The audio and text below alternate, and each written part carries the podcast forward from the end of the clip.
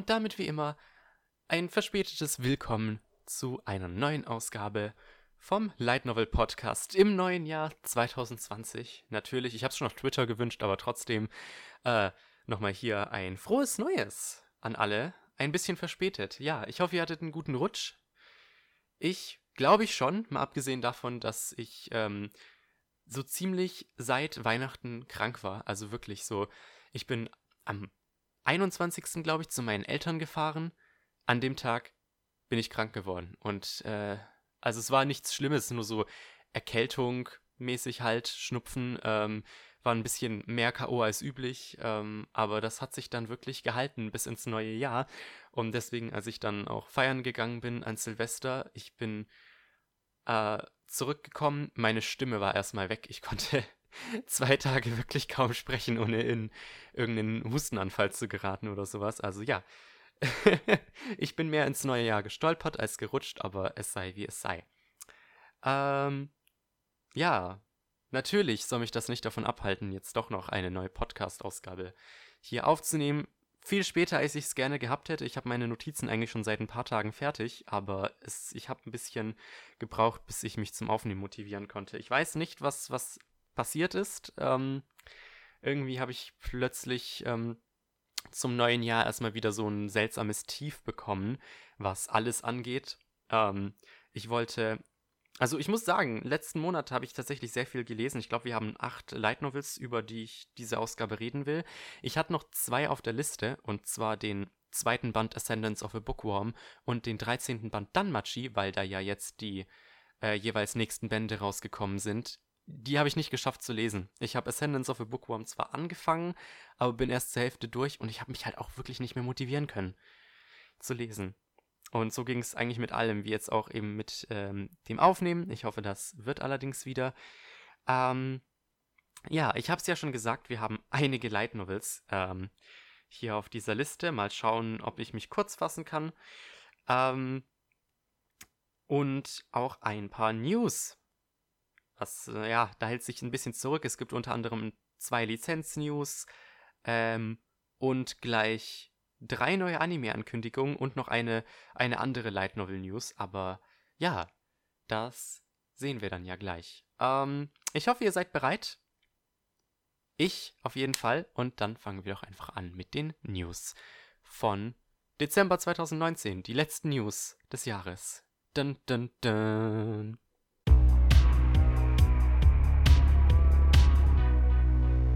Dann fangen wir doch mal an mit den Lizenz-News. Ja, es handelt sich hierbei natürlich um ein paar Englisch-Lizenz-News. Die deutschen Verlage halten sich nach wie vor zurück, was die Ankündigung angeht. Ähm, das neue Programm von Tokyo Pop wurde bereits geleakt im Übrigen auf dem äh, Comic-Forum. Ähm, die haben nämlich eine Händlervorschau äh, released und da waren ein paar der, neue, der neuen Lizenzen drin. Manga-technisch sind zwei Highlights auf jeden Fall für mich drin, aber Light Novel technisch leider gar nichts. Ähm, ich glaube, diesen Monat steht allerdings auch noch Ultraverse an, also wir dürfen beten, ob die uns zumindest ähm, was Neues von Guild Pleasure bringen wollen. Aber erstmal bleiben wir beim englischen Markt und zwar mit einer sehr obskuren Lizenz von Seven Seas, bei der sich die meisten Leute nur dachten, nee, muss das echt sein. Es gibt so viele Lizenzen, ähm, die tausendmal gewünscht werden. Allen voran natürlich immer noch Date Alive. Ich meine, wie durch ein Wunder bekommen wir tatsächlich High School DD bald auf Englisch dieses Jahr. Aber Date Alive bleibt uns immer noch verwehrt. Allerdings denken sich die Verlage dann trotzdem, ja, man muss sowas lächerliches wie Buck Naked in Another World lizenzieren. Äh, eine Light Novel von Madoka Kotani mit Illustration von Mochi Yusa ähm, soll diesen Juli auf Englisch als Paperback erscheinen, zuvor allerdings bereits auch ähm, als E-Book, wie man es von Seven Seas eigentlich mittlerweile gewohnt ist. Ähm, ich habe versucht, ein paar News zu dieser Light Novel zu, findet, also, zu finden. Also natürlich, der Titel heißt übersetzt Splitternackt, Splitterfasernackt, so heißt das ja, in einer anderen Welt, also man kann davon halten, was man will. Ich habe wenig Infos davon, davon gefunden. Es gibt eine Manga-Adaption seit einiger Zeit und ähm, es basiert auf einer Webnovel. Ähm, das Interessante ist die Light Novel-Version davon. Davon sind erst, ich glaube, zwei Bände im August erschienen. Aber irgendwie habe ich dann noch eine Edition von einem anderen Verlag gefunden. Also es scheint wohl wieder so ein seltsamer Lizenzwirrwarr zu sein. Ähm, zwei Bände bisher. Ähm, die Taschenbücher erscheinen zum Preis von 15 Dollar. Das heißt, es wird vermutlich im Großformat erscheinen. Und ja, es geht natürlich um einen ganz gewöhnlichen japanischen Mann, der in eine Fantasy World äh, Welt transportiert wird. Und zwar ohne Kleidung. Aus irgendeinem Grund. Und er ist natürlich ein absolut gewöhnlicher Mann, denn auf dem Cover hat er natürlich richtig das kranke Sixpack, wie man es eigentlich nur kriegt, wenn man drei Tage kein Wasser trinkt. Haben vertrauliche Quellen mir gesagt. Mit vertrauliche Quellen meine ich diverse Schauspieler von Superheldenfilmen. Und Henry Cavill von The Witcher. Ähm, ja, es klingt absolut lächerlich. Viele dachten sich natürlich, ja toll, warum lizenziert ihr eigentlich so einen Schwachsinn, wenn ihr das Geld in andere, gute Serien reinstecken könnt? Ich dachte mir so, okay, ich werde mir den ersten Band vermutlich kaufen, weil wo sonst werde ich einen Kerl haben, der öfter nackt ist als die Frauen, also ja. Und ja, ich denke, ich werde es bereuen. Ich habe ein bisschen in den Manga reingeguckt. Ähm, der Zeichner weiß absolut nicht, wie Körperproportionen funktionieren. es ist eine Tragödie. Aber ich denke, ich habe ähm, ja mehr Worte verloren über diese Light Novel, als eigentlich angebracht ist. Deswegen gehen wir zur zweiten und letzten Lizenz und zwar von Cross Infinite World. Bei denen erscheint nämlich The Misfortune Devour the oh Gott, Devouring Witch is Actually a Vampire von Kiro Himawari mit Illustrationen von Kibiura. Natürlich, wie man es von Cross Infinite World gewohnt ist. Der Release folgt sehr schnell nach der Lizenzierung. Der erste Band erscheint nämlich schon am 31. Januar. Ach, was heißt der erste Band? Es handelt sich hier dabei, hierbei tatsächlich um ähm, einen Einzelband. Wie man es von Cross Infinite World gewohnt ist, handelt es sich hierbei natürlich um eine Shoujo Light Novel. Es geht um eine Hexe namens, um, oder äh, um eine Vampirhexe namens Yuri Vato, die ein, ähm, einen Medizinshop besitzt in einem westlichen Land, obwohl sie eigentlich aus dem Osten kommt. Und sie hat einen, einen, äh, sagen wir mal, Regular Customer, wie sagt man das denn auf Deutsch? Einen Stammkunden, und zwar einen, einen Fürsten. Ich glaube, Count ist Fürst übersetzt. Ich kenne mich mit den ganzen Adelstiteln leider nicht wirklich aus. Count Ernest Travis Selden, der, ähm, ja, die Hexe aufsucht, immer wieder mit irgendwelchen speziellen Fällen, was eben den Adel angeht. Und ja, sie so ein bisschen aus ihrer, aus ihrer Hülle ausbrechen lässt. Also mehr, da steht nicht wirklich viel, was die Handlung angeht. Ähm, es ist halt ein Romance-Ding. Klingt eigentlich ganz interessant für mich. Das Problem mit Cross Infinite World, ich glaube, ich sage das so ziemlich jedes Mal, wenn die was Neues lizenzieren. Ähm, ich lese keine E-Books mehr und ähm, ja, die ähm, Taschenbücher von denen haben leider eine sehr schlechte Qualität, weil die die bei Amazon drucken lassen. Wenn die die wenigstens, äh, wenn die wenigstens kein, kein, ähm, kein Glanzcover machen würden, sondern nur das matte Cover, weil bei den Glanzcovern geht sehr oft ähm, die Folie ab.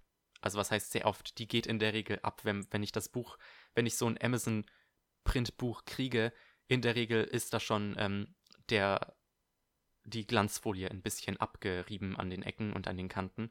Deswegen, wenn ihr was bei Amazon published, bitte benutzt das matte Cover. Es gibt da keinen Preisunterschied, aber es fühlt sich einfach, es fühlt sich, es ist qualitativ einfach hochwertiger als das Glanzcover, das aus irgendeinem Grund fast alle benutzen. Ja. Und dann sehe ich hier auch gerade das Logo von dem Band und ähm, ja, das sieht, das sieht auch nicht so sonderlich professionell aus. Es tut mir leid, Cross Infinite World. Ihr habt ein paar nette Sachen gepublished, sicher, aber ich finde, qualitativ könnt ihr einfach nicht mit den anderen Verlagen mithalten. Gut, aber auch hier wieder habe ich viel zu viele Worte verloren. Kommen wir zu der nächsten ähm, News, die keine direkte Light Novel Lizenz News oder ähnliches ist, äh, sondern nur eine, ich sag mal, Erweiterung einer bereits bekannten News. Und zwar, ja, das Index-Franchise wird vermutlich nie sterben. Es wurde ja bereits bekannt gegeben, nachdem letztes Jahr der zweite Part von A Certain Magical Index, A Certain Magical Index New Testament geendet ist, dass wir dieses Jahr einen dritten Part kriegen. Jetzt wurde auch bekannt gegeben, dass tatsächlich nächsten Monat im Februar schon der erste Band des dritten Teils von A Certain Magical Index erscheinen soll. Ja, wir haben natürlich die dritte Staffel von 2018 bis 2019 gekriegt, die ähm, das Ende vom Part 1 komplett adaptiert hat. Die Sache ist die, der erste Part erscheint auch bei Yen On seit 2014 mittlerweile. Und ich glaube, mittlerweile kann man auch schon den letzten Band vorbestellen. Allerdings, zur Überraschung vieler, wurde bei der letzten Lizenzwelle nicht der dritte Teil, äh, der zweite Teil angekündigt. Ähm, aus irgendwelchen Gründen, obwohl es gut wäre, wenn der langsam mal kommt, weil Teil 1 läuft noch und Teil 3 beginnt schon in Japan. Also der, ich meine, Kazuma Komachi ist so. Kamachi? Kamachi? Heißt der Kamachi oder Komachi? Ich bin mir gerade nicht sicher, ich glaube Kamachi. Äh, der ist ja sowieso ein Monster. Veröffentlicht im Grunde jeden Monat ein neues Buch. Also da versuchen aufzuholen ist ähm, ein Unterfangen definitiv. Aber ja, ich bleibe für euch am Ball natürlich. Ich hoffe, ich, ich lese Index nicht. Also ich bin in dem äh, Raildex, Acceleraildex muss man es ja eigentlich nennen, in dem ganzen Franchise gar nicht drin, aber äh, ich hoffe die ganzen Fans natürlich, dass ähm, der zweite Teil da bald auch auf Englisch erscheint. ist ja ein Ding der Unmöglichkeit. Aber gut, machen wir dann doch weiter mit ein paar Anime-News. Die erste Anime-News ist eher ja, eine Sequel-Ankündigung und zwar erhält Ascendance of a Bookworm eine zweite Staffel. Die erste endete mit der 13. und 14. Episode, ich glaube an Weihnachten. Ähm, ja, die erste Staffel hat den kompletten ersten Part abgedeckt, also die ersten drei Bände. Der dritte Band, der jetzt eben auf Englisch rausgekommen ist als Taschenbuch. Äh, ich habe den Anime, ich habe in den Anime reingeguckt, die ersten paar Folgen, aber ich konnte eben nicht zu viel gucken, weil ich immer versuche, das Quellmaterial zu lesen, bevor ich den Anime gucke. Und ähm, Deswegen habe ich nur ein paar Folgen geguckt, aber ich war positiv überrascht und erfreut, dass der Anime tatsächlich schon im April eine zweite Staffel kriegen wird, die voraussichtlich dann den kompletten zweiten Part adaptieren wird. Ja, Ascendance of a Bookworm hatte anfangs ja nicht so die tollen Bewertungen, als der Anime zuerst rausgekommen ist, weil die Story halt sehr slow burn ist, aber ich glaube mittlerweile hat ähm, der Anime auch 8 Sterne oder zumindest 7,9 oder sowas auf My Anime List. Also die Leute sind zum Glück warm geworden mit dieser Serie. Und ja, es freut mich sehr, dass es tatsächlich dann auch direkt eine zweite Staffel gibt. Ähm, ja, das Problem ist halt, äh, im April erscheint erst der erste Band von Teil 2 auf Englisch. Deswegen, ja, Mal abgesehen davon, dass ich Band 2 und 3 noch nicht gelesen habe, werde ich äh, sowieso erstmal Band 4, 5, 6 und 7 lesen müssen, bevor ich die zweite Staffel gucken kann. Aber ja, es erhält eine zweite Staffel. Das ist, das ist auf jeden Fall News, die mich freut. Dann kommen wir noch zu zwei ähm, Original-Anime-News, wenn man das so sagen kann. Äh, was heißt Original-Anime-News? Keine Fortsetzung, sondern komplett neue, äh, upsala, komplett neue Anime-Ankündigungen. Das erste, die erste Anime-Ankündigung ist ähm, für Bokutachi Remake oder auf Englisch Remake Our Life von dem Autor Nachikyo und dem Illustrator ähm, Eretto. Wurde vor kurzem erst angekündigt, ähm, dass die Reihe ein Anime erhält. Ähm, es gibt sechs Bände insgesamt und ähm, die, genau, die Novels, äh, die Novelreihe war tatsächlich im Kono Light Novel Gas Sugoi Ranking für 2018 auf Platz 6 und äh, auf Platz 7 für 2019. Ähm, es handelt sich hier um eine Slice of Life Rom-Com Novels, die scheinen ja wieder ein bisschen im Comeback zu sein. Ähm, unter anderem hat ja Tomosaki vor kurzem auch eine An Ankündigung bekommen für ein Anime. Ähm, es geht hier um einen Jungen, der ähm, ja, ein, ein Spieleentwickler war und ja, kein sehr erfolgreicher, ähm, sein, seine ähm, Spielefirma ähm, geht bankrott und plötzlich findet er sich allerdings zehn Jahre in der Vergangenheit wieder, als er gerade mit dem College beginnt und hat dort eben die Chance, sein Leben neu zu formen. Genau, denn die Sache ist die, ähm, seine damaligen College, äh, seine damaligen Mitbewohner im, im Studentenwohnheim sind später im Gegensatz zu ihm ziemlich bekannt geworden und das ähm, will er sich dann zum Vorteil nutzen. Wie gesagt, es gibt bereits sechs Bände. Ich hoffe, wir kriegen die Reihe auch noch auf Englisch, weil die eben bei Kono Light Novel Gasugoi in den Top 10 drin war und jetzt kriegt ihr auch einen Anime und Slice of Life Romcom Sachen werden gerade ein bisschen populärer, deswegen denke ich, wäre eine Lizenzierung nicht ganz so abwegig.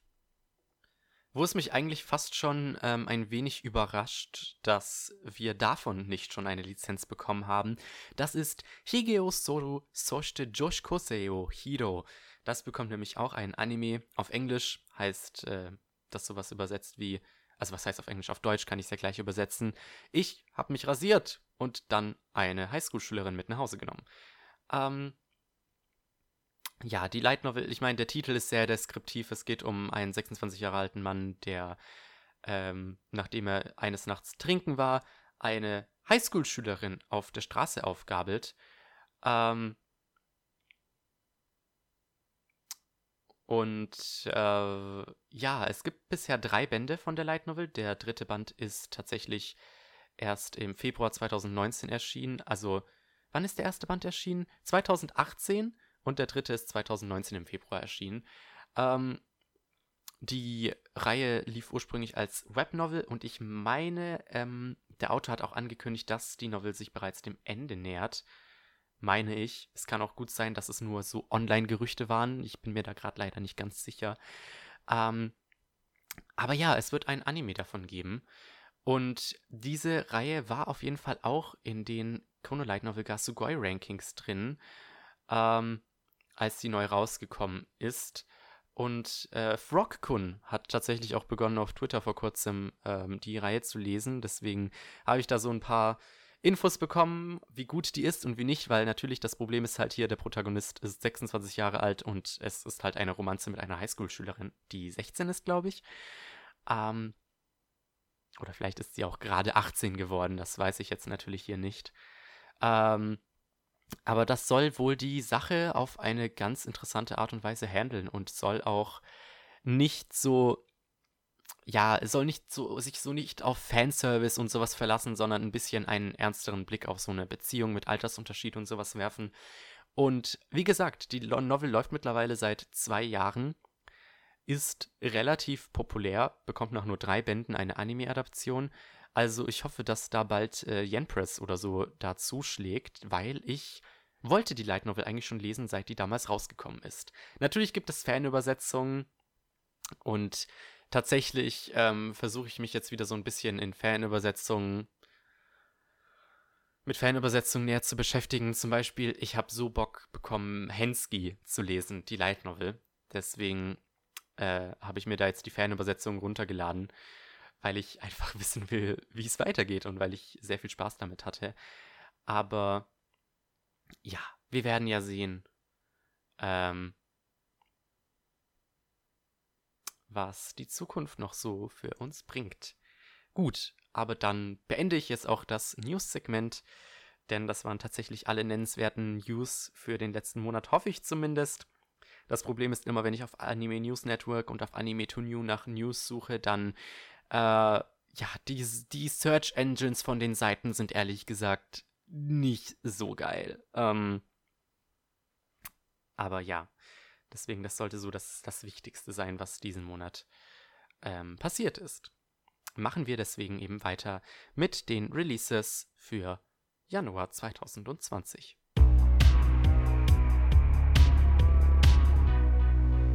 Beginnen wir das Release-Segment doch mit einer original deutschen Light Novel. Äh, ich versuche sowas natürlich immer zu promoten, weil ich finde, ja, wir könnten ein paar mehr Lizenzen aus Japan vertragen, aber ich finde das Phänomen westlicher Light Novels sehr interessant. Ähm, wir kriegen diesen Monat tatsächlich eine neue deutsche Light Novel vom Verlag Litera Magia, von denen ich ja bereits äh, Ginga plus Momo gelesen habe und von denen ich auch später über Stahllilie reden werde, aber tatsächlich bekommen wir ähm, hier etwas, was mehr nach einer klassischen Light Novel aussieht, und zwar Orc X Goblin. Es handelt sich hierbei um eine Yaoi Light Novel, eine Yaoi Fantasy Light Novel, geschrieben von Anna Kleve mit Illustration von Yunoye.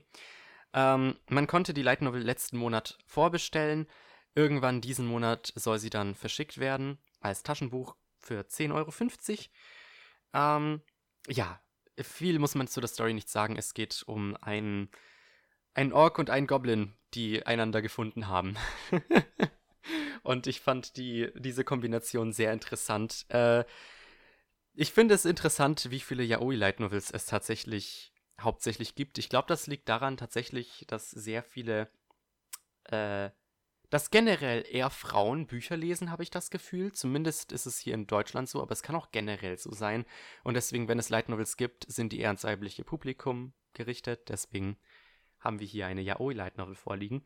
Es ist ein Einzelband, allerdings ähm, meinte der Verlag, dass je nachdem, wie erfolgreich es ist, es eventuell auch quasi Spin-offs geben wird, wo es um interessante Kombinationen anderer magischer Wesen geben, äh, gehen wird.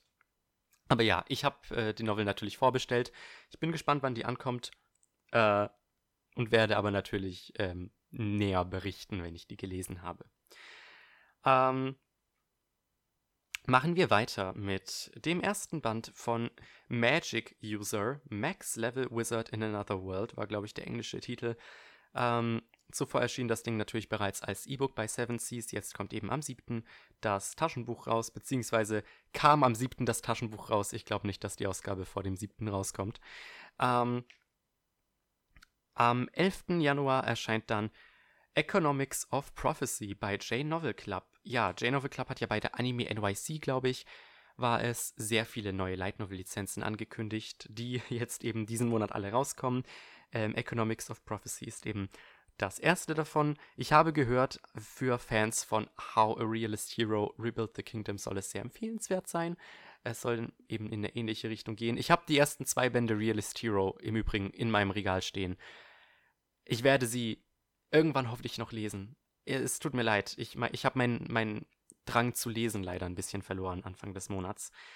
Ähm, am 14. Januar geht es dann weiter mit Underdog of the Eight Greater Tribes, ebenfalls als E-Book bei J-Novel Club. Am 17. dann haben wir unseren, ich glaube, einzigen deutschen Release sonst für diesen Monat, und zwar der dritte Band von Meine Wiedergeburt als Schleim in einer anderen Welt. Landet natürlich auch bei mir. Am 18. Januar erscheint dann der erste Band von Cobalt King als, ähm, als E-Book bei J-Novel Club. Ähm, am 21. geht es dann weiter mit dem ersten Band von Her Majesty's Swarm, ebenfalls als E-Book. Ähm, ah ja, genau, Yen Press macht dann weiter am 21. mit Final Fantasy 1, 2 und 3 Memories of, nee, Memory of Heroes äh, für Final Fantasy-Fans sicher empfehlenswert. Ich bin leider überhaupt nicht in der Materie drin. Äh, ich glaube, das ist so, so eine Art Kurzgeschichtensammlung, die während dieser Spiele spielt. Und am 21. geht es dann wieder weiter mit Jan Press. Äh, mit oh, einer Light Novel, die einen viel zu langen Titel hat, als dass ich mir den komplett merken könnte. I am a Behemoth. So, soweit habe ich es mir aufgeschrieben, den Rest improvisiere ich. I am a Behemoth, an S-ranked monster, mistaken For a cat, I now live as an elf girl's pet oder irgendwas in der Richtung. Ähm, aber ja, I am a behemoth, an S-ranked monster. Wenn ihr das auf Google eingibt, solltet ihr das eigentlich finden. Ähm, machen wir weiter mit dem 28. Januar, wo dann die nächste neue Reihe erscheint bei Yen Press, nämlich der erste Band von Wandering Witch, Journey of Elena, erscheint als Taschenbuch und als E-Book. Ähm, der Titel hat ja vor kurzem auch eine Anime-Adaption angekündigt bekommen. Es soll wohl so in Richtung Kinos Reise gehen, dass es halt verschiedene, dass die Protagonistin halt durch die Welt reist und dabei verschiedene Abenteuer erlebt. Also es ist sehr kurzgeschichtenmäßig anscheinend. Deswegen lege ich mir die Reihe auch nicht zu, weil das persönlich nicht mein Fall ist.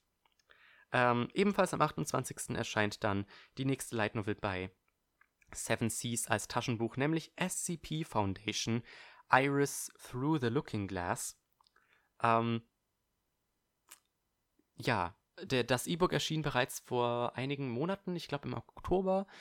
Ähm, es ist eine Light Novel-Adaption von den SCP Foundations äh, Creepypastas, was persönlich mich interessiert, aber ich versuche meinen äh, mein Kaufrausch ein bisschen zu regeln. Deswegen ja, auch hier leider Hard Pass.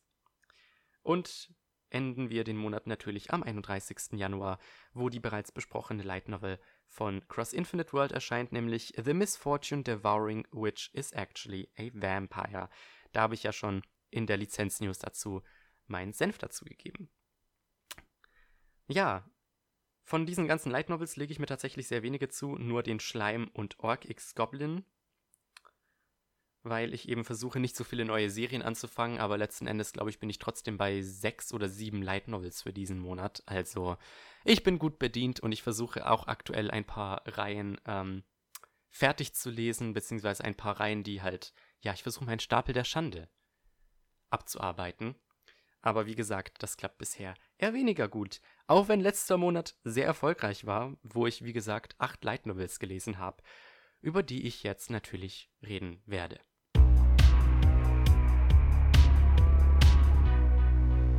Ich würde sagen, wir tauchen erstmal ein wenig ein in die Light Novels, ähm, von denen schon ein paar mehr Bände draußen sind.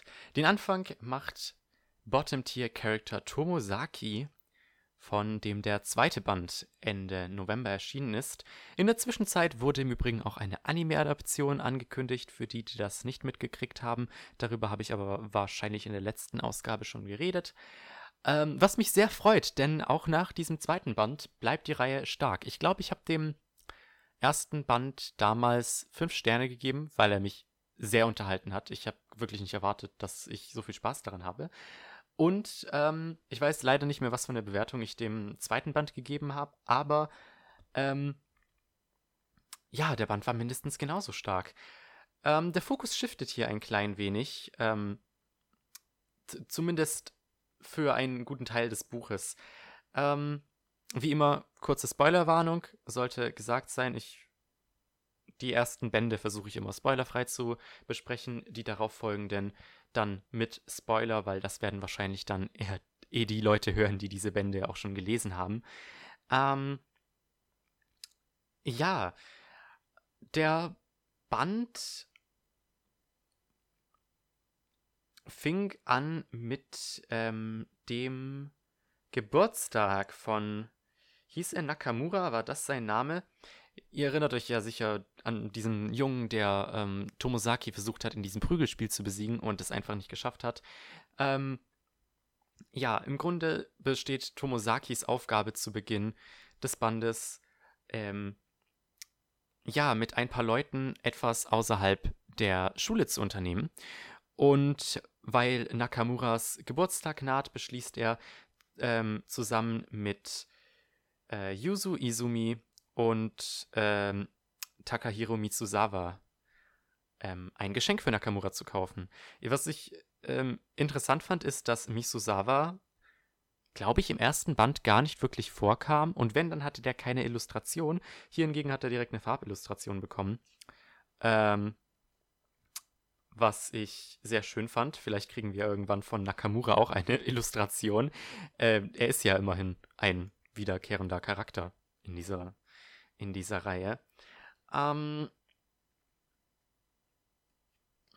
ja, genau. Dabei, ja, in diesem Kapitel. Vielleicht habt ihr, ähm, erinnert ihr euch mein, an meinen verzweifelten Tweet von wegen, ja, ich habe den zweiten Band Tomosaki-kun gelesen, aber ich habe gar nichts dazu gelernt, wenn es um Smalltalk geht. Irgendwas in der Richtung war es. Denn das war eine der Aufgaben, die Tomosaki hier gekriegt hat, dass er versuchen soll, ein paar Gespräche zu führen. Unter anderem soll er irgendwie Vorschläge machen, beziehungsweise seine Vorschläge durchsetzen, was die Gruppe denn machen soll, unternehmen soll, während sie durch die Stadt laufen.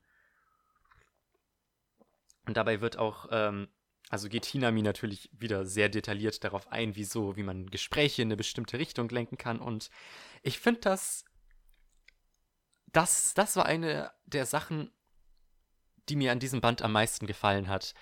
Ähm, diese, das ist, das ist, glaube ich, so, so ein bisschen das Thema, das sich ein bisschen durch diesen Band gezogen hat, habe ich das Gefühl.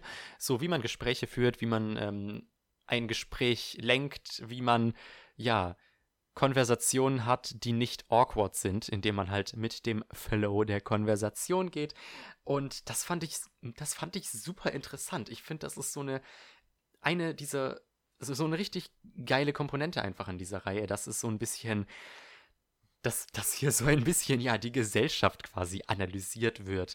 Und das zieht sich hier durch den ganzen Band. Und das, ähm, äh, fand ich, fand ich, fand ich echt ein cooles Element hier drin. Das größte Problem, das ich mit diesem Band habe, ähm, ist, dass es strukturell ein bisschen, ein bisschen seltsam war, die ganze Sache. Auf dem Cover ist natürlich prominent Hinami, nein, sei es nicht Hinami, wie heißt sie? Nanami, Minami Nanami oder Nanami Minami? Ich weiß es nicht. Ihr, ihr Name ist kompliziert. Mimimi, einfach mit Mimimi abgekürzt. Ach ja, dazu muss ich ähm, eine kurze Sache sagen. Ähm, die automatische Silbentrennung des Formatierungsprogrammes hatte ein kleines Problem mit dem Namen Mimimi, denn anstatt dass die Silbentrennung von Mimimi Mi Mi Mi ist, war die Silbentrennung hier Mim Imi. Äh, das ist an einigen Stellen aufgefallen, wollte ich einfach nur anmerken. Ähm, aber was mich hier ein bisschen an dem Band gestört hat, wie gesagt, so am Anfang gehen die ja, also gehen ähm, Tomosaki, Hinami, äh, Misosawa und Izumi zusammen shoppen und wollen eben was für Nakamures Geburtstag kaufen. Und natürlich Hinami will, dass ähm, Tomosaki einfach ein bisschen mit äh, Leuten abhängt. Ähm, danach allerdings shiftet der Fokus eben auf Minami und ihre ein wenig ihre Beziehung zu Hinami, zu Aoi. Ähm, aber hauptsächlich geht es hier um die ähm, Wahl der Schülerratspräsidentin, denn Mimimi nimmt an dieser Schülerratspräsidentin-Wahl teil und tritt gegen Hinami an. Und Tomosaki entscheidet sich, äh, dass er versucht, Mimimi zu helfen, äh, Schülerratspräsidentin zu werden. Und ich meine, es, es war, also ich muss sagen, das war ein starkes Segment von dem Buch. Ich fand es sehr interessant, mal ähm, Tomosaki ein wenig alleine zu sehen, wie er mit äh, Mimimi interagiert. Ich finde ich find generell so diese ähm, Interaktion, wenn Tomosaki allein ist, sehr interessant zu sehen, wenn er halt tatsächlich einfach in irgendwelche Gespräche reinrutscht und dann quasi das Ganze improvisieren muss, wohingegen im ersten Band halt sehr viel darauf eben basierte, dass Hinami ihm eine konkrete Aufgabe gab, so, ja, rede mit drei Mädchen heute. Oder sowas in der Richtung. Ähm, das war interessant, aber vor allem Wow, äh, ich, ich glaube, ich liebe Minami nach diesem Band ein bisschen. Ähm, ich fand. Ich fand ihren Charakter extrem gut geschrieben. Also eben diese Rivalität, die sie mit Hinami am Laufen hat. Und dann erfährt man halt eben quasi ein wenig die Backstory von denen. Und auch wie ihre äh, Freundschaft zu, wie hieß die, die Kleine denn? Hanabi, genau, die hieß Hanabi. Ich hasse diese Namen so sehr, es tut mir leid, aber ich finde, die Namen sind sich viel zu ähnlich für meinen Geschmack. Ähm, auch so ein bisschen ihre Beziehung zu Hanabi wird ähm, näher beleuchtet. Wobei, was ich, wo ich mir beim ersten Band noch so dachte, okay, ich lasse das jetzt einfach mal, ich lasse es jetzt einfach mal, fand ich hier langsam gehen wir diese ganzen Sexual Harassment Jokes ein klitzeklein wenig auf den Geist. Also wie ja, Minami ihr immer unters Shirt greift und ja, unanständige Sachen mit ihr anstellt.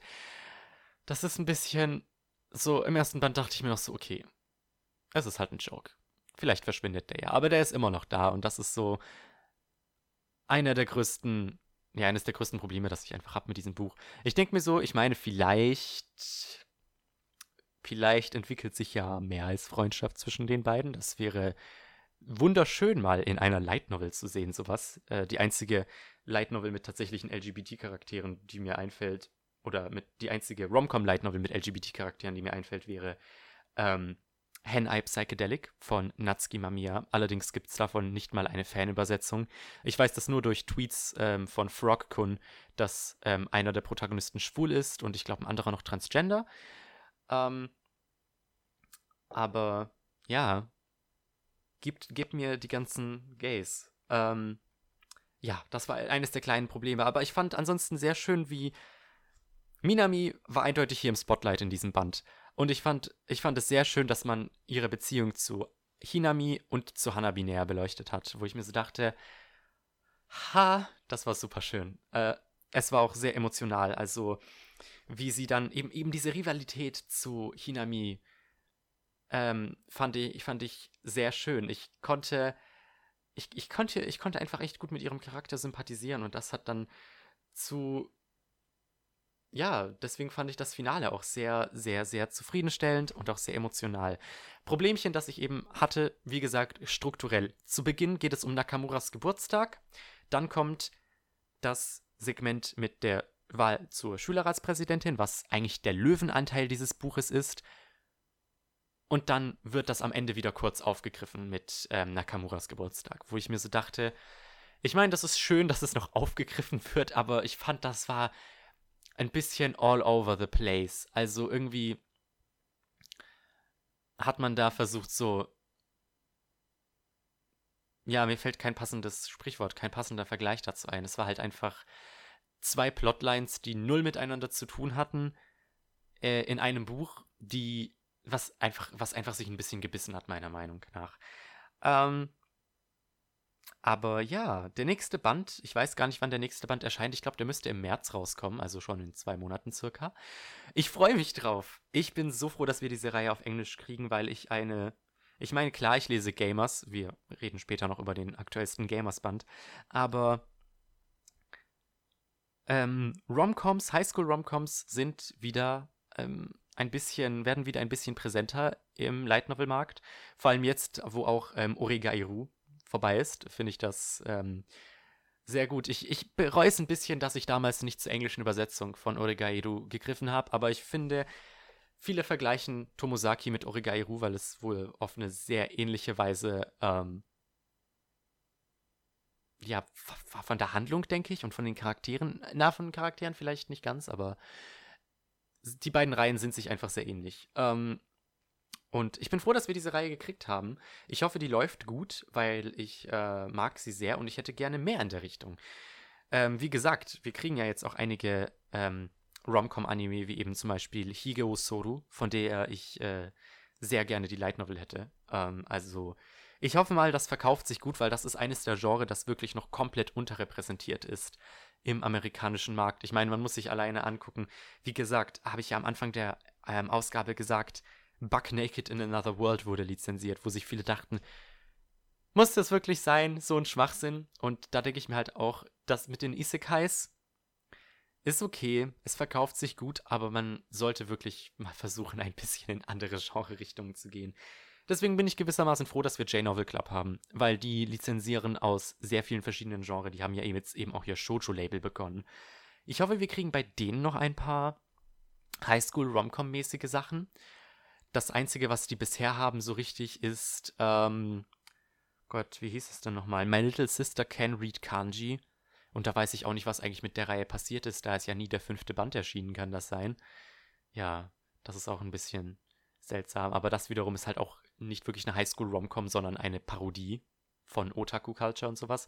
Aber ich, ähm, ja, ich rede hier wieder in verschiedenste Richtungen, die nicht wirklich mehr viel mit dem Buch zu tun haben.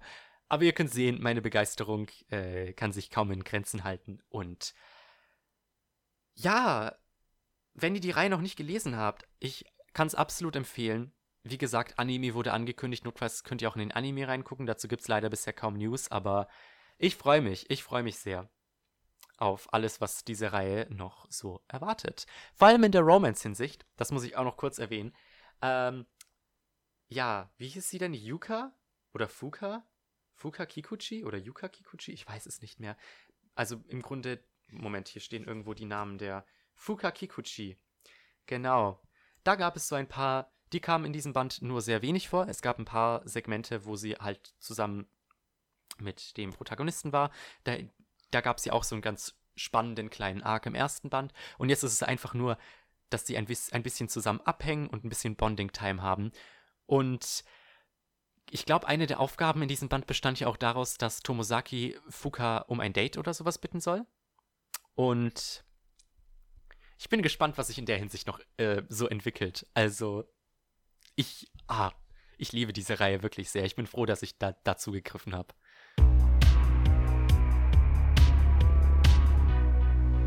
Machen wir weiter mit dem zweiten zweiten Band und dem letzten zweiten Band für diese Ausgabe, glaube ich. Ich werde diese beiden Reihen immer so ein bisschen in Tandem reviewen, wenn man das so sagen kann auf Deutsch. Ähm, nämlich The Dirty Way to Destroy the Goddesses Heroes. Ja, ähm, die Reihe erscheint nämlich immer im gleichen Monat wie Tomosaki-kun. Deswegen wird das jetzt wahrscheinlich so sein, dass die halt immer zusammen reviewed werden, weil. Ja, die erscheinen halt im gleichen Monat. Ähm, ja, der zweite Band. Der erste Band, ich habe den damals ja komplett spontan gekauft. Ich hatte wirklich nicht vor, den zu lesen damals. Ähm, aber ich dachte mir so, ich kauf einfach, ich kauf den einfach mal. Ich schau da rein. Ich meine, die Reihe hat auch nur sechs Bände tatsächlich. Ähm, wir kriegen ja immer mehr Reihen mit weniger Bänden oder halt abgeschlossene Reihen. Und da dachte ich mir so, das wird sicher nicht schaden, wenn ich da mal reingucke. Ähm, es scheint auch nicht irgendwie abgebrochen zu sein, so wie ich das sehe. Deswegen kann man da reingucken und ich war positiv überrascht von dem ersten Band. Ich war wirklich froh in dem Moment, dass ich äh, mir den ersten Band gekauft habe, weil der super viel Spaß zu lesen gemacht hat. Äh, klar, es ist wiederum ein Isekai, aber der hat ähm, da einen ganz netten Twist eingefügt und hat äh, ja vor allem sympathische Charaktere gehabt. Also vor allem eben Arian war im ersten Band eine sehr starke Heroine meiner Meinung nach. Und der zweite Band, ähm, ja, geht in eine ähnliche Richtung wie der erste. Also ich frage mich, ob das strukturell jetzt ähm, so weitergehen wird wie in den ersten zwei Bänden. Also im ersten Band stand eben Arian im Fokus und hier im zweiten Band Sanctina, was im Übrigen ein absolut, äh, ja, ich weiß nicht, ob man das auf Deutsch so sagen kann, ein sehr fauler Name für eine Heilige ist. Sanctina. ja. Die hätten auch, die hätten Arian auch einfach Heroina nennen können. Und keine Ahnung, Celis Butlerina oder irgendwas in der Richtung. Nein, Entschuldigung, das waren jetzt gerade ein paar sehr schlechte Witze. Ähm, ja, man, es ist. Dieser Band funktioniert im Grunde sehr ähnlich wie, ähm, wie der erste Band. Die ähm, Shinichi versucht, ähm, ja, Shinichi ähm, veräppelt im Grunde weiter irgendwelche Leute, um das und versucht dabei die ähm, Dämonen gut dastehen zu lassen. Ähm, und dann treffen sie allerdings auf ein Problem, nämlich eben die Heilige der Kirche, Sanctina, die, ähm, ich glaube, unter anderem irgendwie für die ähm, Auferstehung zuständig war. Ähm, ich muss sagen, ich fand ich fand auch sie wieder eine sehr gut geschriebene Antagonistin. Also es gab sehr viele Segmente, die aus ihrem POV, also aus ihrer Perspektive, ähm, erzählt wurden, wo man immer mehr über sie gelernt hat und wie sie denkt. Und das ist eine Sache, die die Reihe sehr gut macht. Also ich fand, Sanctina war hier super geschrieben. Ähm, das äh, einzige Problem, was ich hatte, war, wie Shinichi, ich sag mal, das Problem in diesem Band angegangen ist. Also das, der Hauptkonflikt ist im Grunde ja, dass die Kirche aus irgendeinem Grund die Preise für Wiederauferstehung ins Unendliche kurbelt.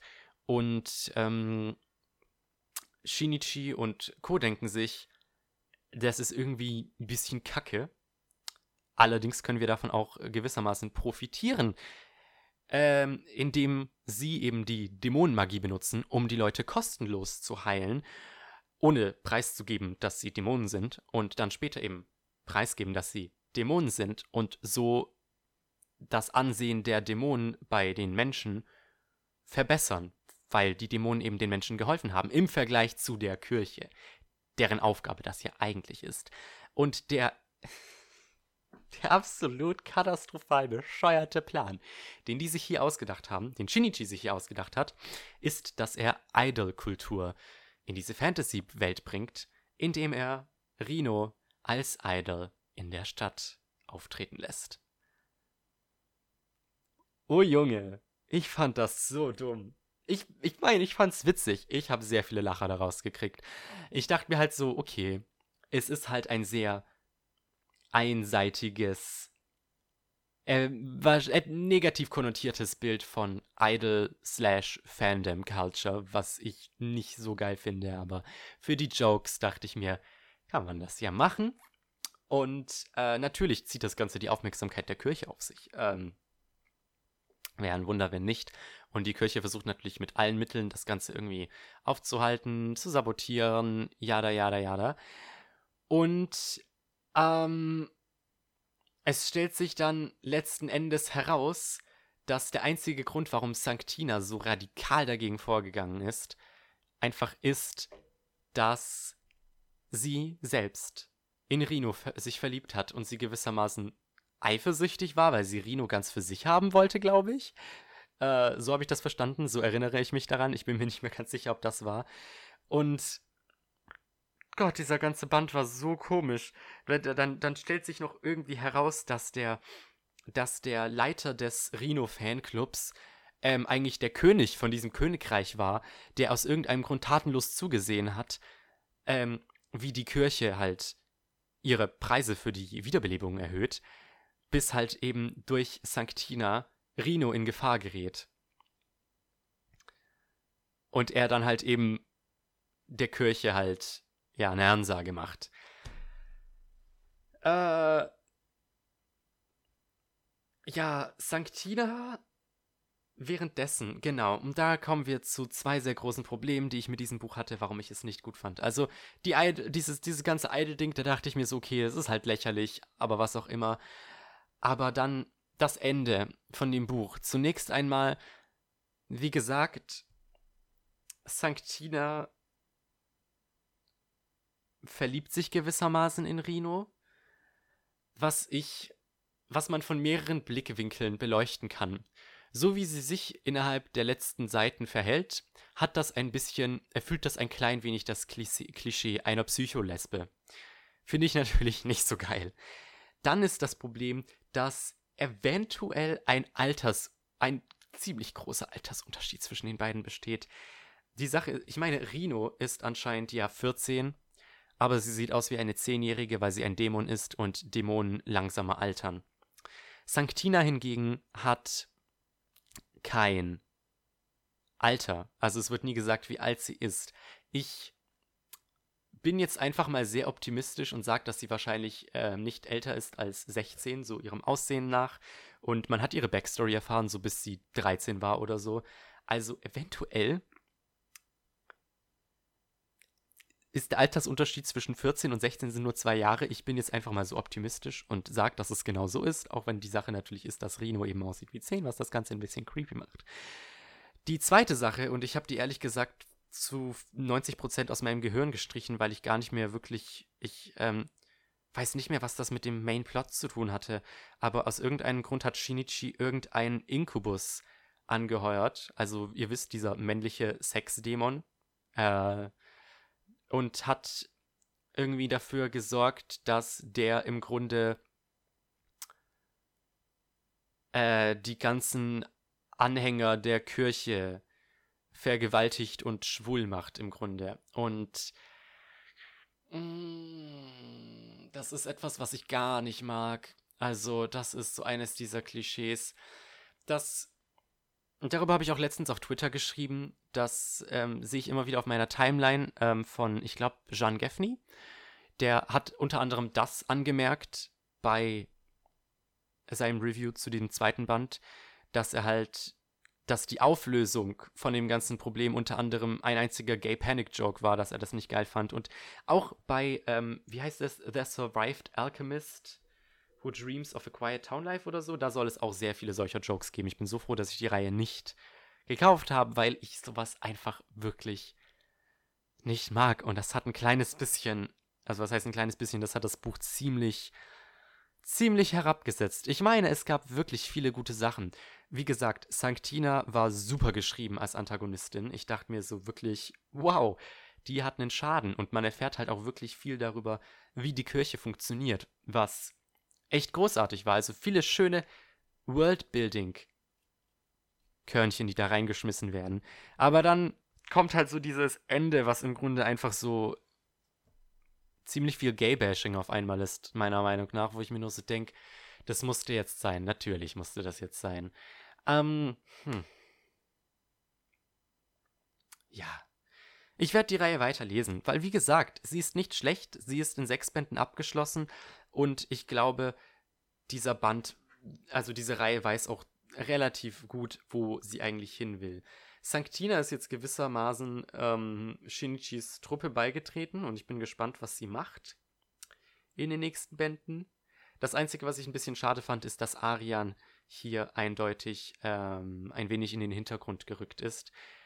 Die, das Einzige, was sie macht, ist im Grunde ziemlich obvious auf Shinichi, Shinichi zu stehen, der von dem ich mir nicht sicher bin, ob er jetzt eigentlich auch was von ihr will oder nicht, weil ich ship die beiden eigentlich. Und ähm, ja, ein bisschen kämpfen, was ist okay. Aber ich habe gehofft, dass die vielleicht ein bisschen mehr Screentime kriegt. Ich meine, sie hatte den ganzen ersten Band für sich, aber ähm, wie gesagt, ich ship sie sehr mit Shinichi, deswegen ich will, dass die beiden zusammenkommen. Und ja, ich bin gespannt, was die eben mit Sanctina machen. Und ansonsten kann ich wirklich gar nicht sagen, wo es jetzt die nächsten Bände hingehen wird. Da werde ich mich überraschen lassen müssen. Aber es ist eine, es ist eine ganz nette Reihe. Wenn, wenn die nächsten Bände da ein bisschen. Also, was heißt, wenn die nächsten Bände da ein bisschen. Im ersten Band gab es jetzt keine solchen Gay-Jokes, hier hingegen schon. Wenn die nächsten Bände einfach keine weiteren Gay-Jokes machen, dann ähm, kann ich mir vorstellen, dass es gut funktioniert, weil es ist eine unterhaltsame Reihe. Der Autor hat definitiv sein, sein Handwerk gut gelernt. Also keine Beschwerden an dieser Stelle sonst. Und ja, der nächste Band hiervon erscheint auch am März und natürlich wird es dann voraussichtlich auch wieder ein Review von mir geben.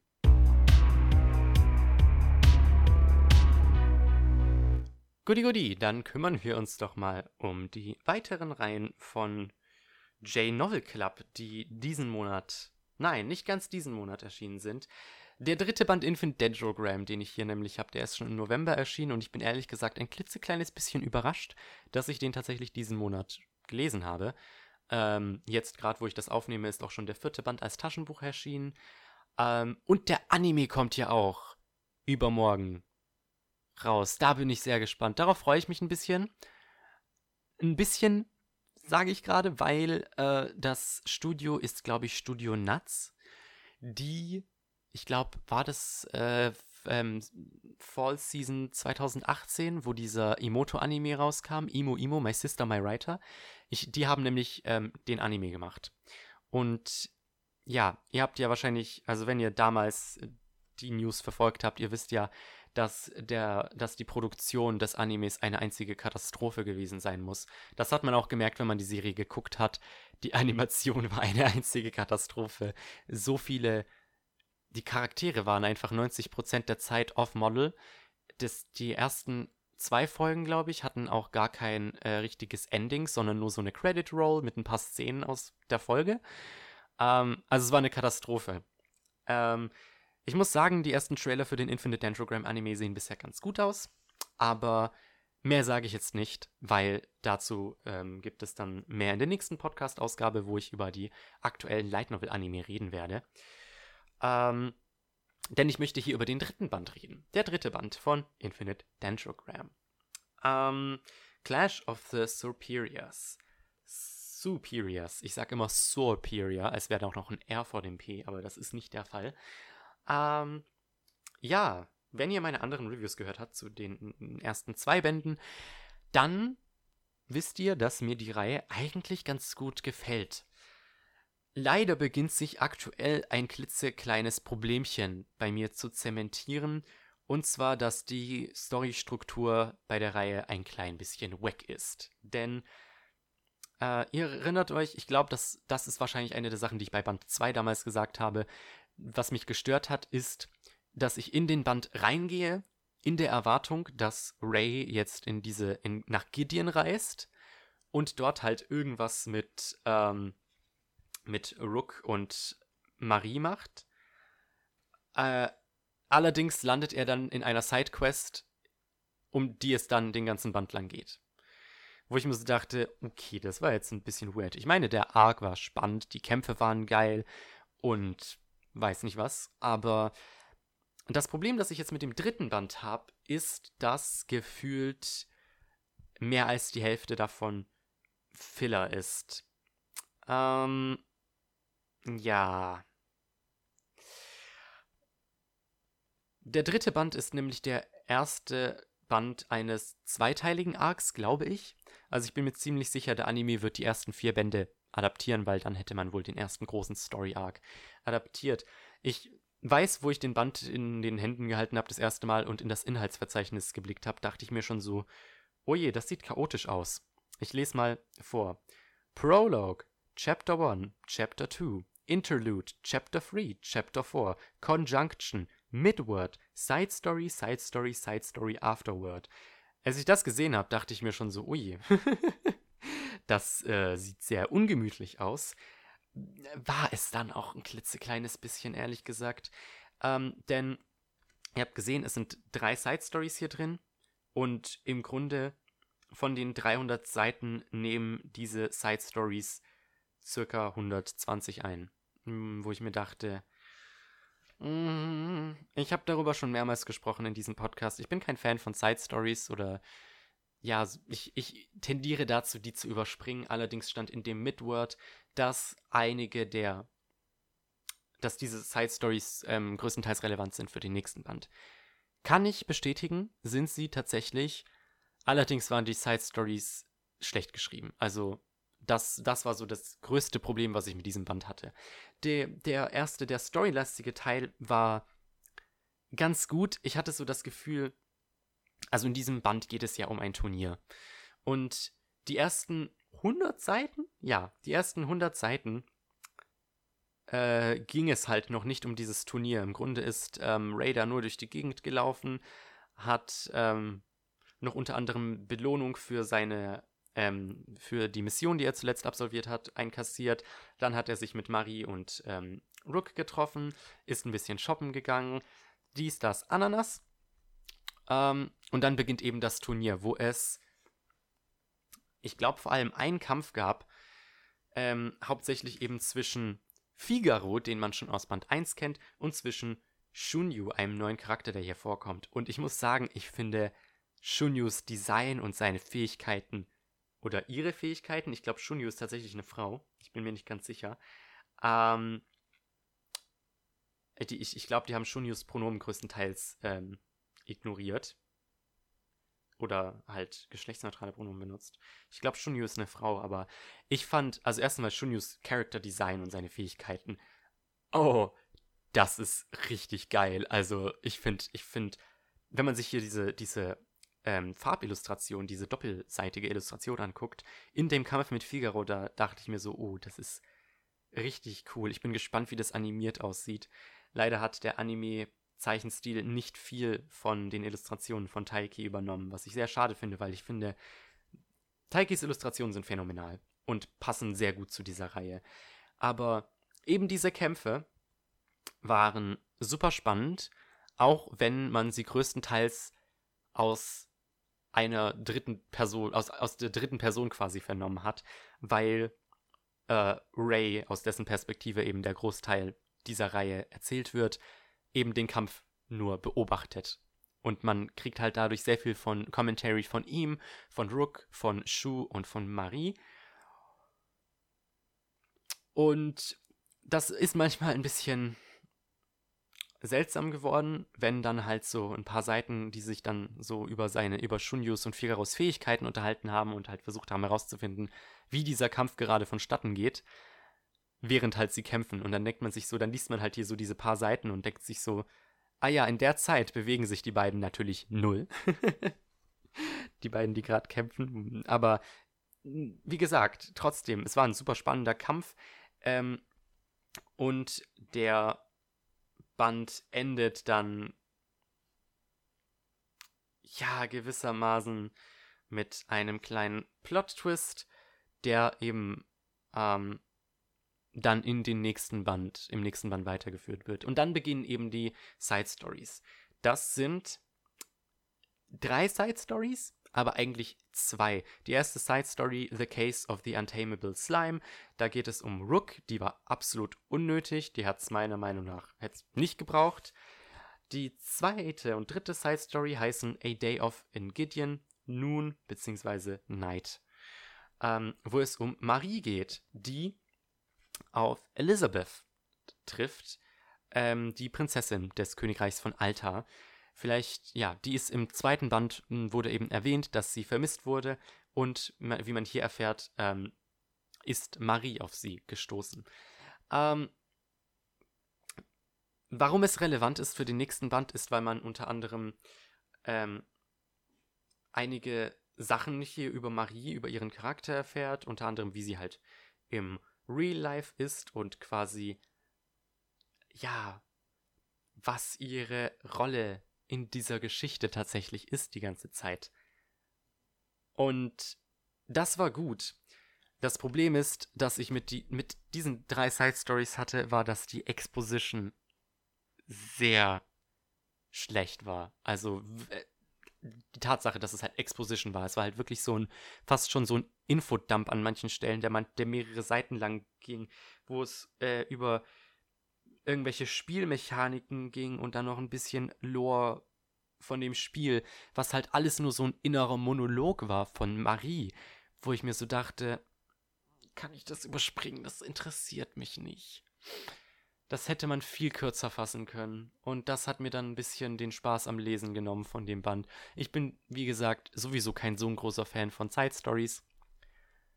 Und dann war diese halt auch nicht mal wirklich gut geschrieben. Deswegen war ich. Es war ein zäher Band, meiner Meinung nach. Ich war ein bisschen enttäuscht. Ähm, vor allem, ich habe gelesen, ähm, ich glaube von, ich glaube Steiner hat das gemeint. Der ist ja der, der ist doch der Übersetzer, ne? Von, von Infinite Dendrogram. Mal kurz nachgucken. Was ist denn hier das Impressum in diesem Buch? Buch? Hat das Ding ein Impressum? Ah, da, ich hab's nur geblättert. Ja, Andrew Hodgson, ähm, Steiner auf, auf Twitter. Der ist der Übersetzer und er meinte, dass ähm, Infinite Dendrogram eine der Reihen ist, die Filler wirklich sehr gut handelt. Und ich denke mir so, bisher ehrlich gesagt nicht wirklich. Also, ich werde die Reihe weiter lesen, weil die ersten zwei Bände sehr Spaß gemacht haben. Und der Arc eben weitergeht in Band 4. Und ich meine, ich habe Band 4 schon bestellt, obviously. Aber ich bin bisher ein bisschen, ein bisschen skeptisch, was das Ganze angeht. Ähm, ich bin gespannt, wie das in Zukunft gehandelt wird. Ähm, ich bin gespannt, ob eben dieser Plot, diese Plotline mit Marie, dass sie eben Rookie, äh, nicht Rookie, was laber ich da, dass sie ähm, Ray in Band 1 ja umgebracht hat. Ich bin gespannt, ob die das tatsächlich schon im nächsten Band auflösen werden. Oder ob sie, ob die sich das für den, für einen der nächsten großen Story Arcs aufheben. Wir werden sehen. Wir werden sehen. Ich lese die Reihe auf jeden Fall weiter. Ich würde sagen, es wäre ganz gut, wenn die sich das mit äh, Marie noch für ein paar Bände aufheben, weil ehrlich gesagt habe ich dann ein bisschen, ich habe ein bisschen das Gefühl, dass wenn die das jetzt auflösen, dann verschwindet bei mir ein klein wenig die Motivation, die Reihe weiterzulesen. Weil das halt eben so einer der größten, einer der Plot, der Plot-Threads im Grunde ist, dass Ray sich rächen möchte an der Person, die ihn umgebracht hat, bei seinem ersten Ingame-Tag. Ja, das war meine Meinung zu Infinite Androgram Band 3. Machen wir weiter mit dem siebten Band von How Not to Summon a Demon Lord.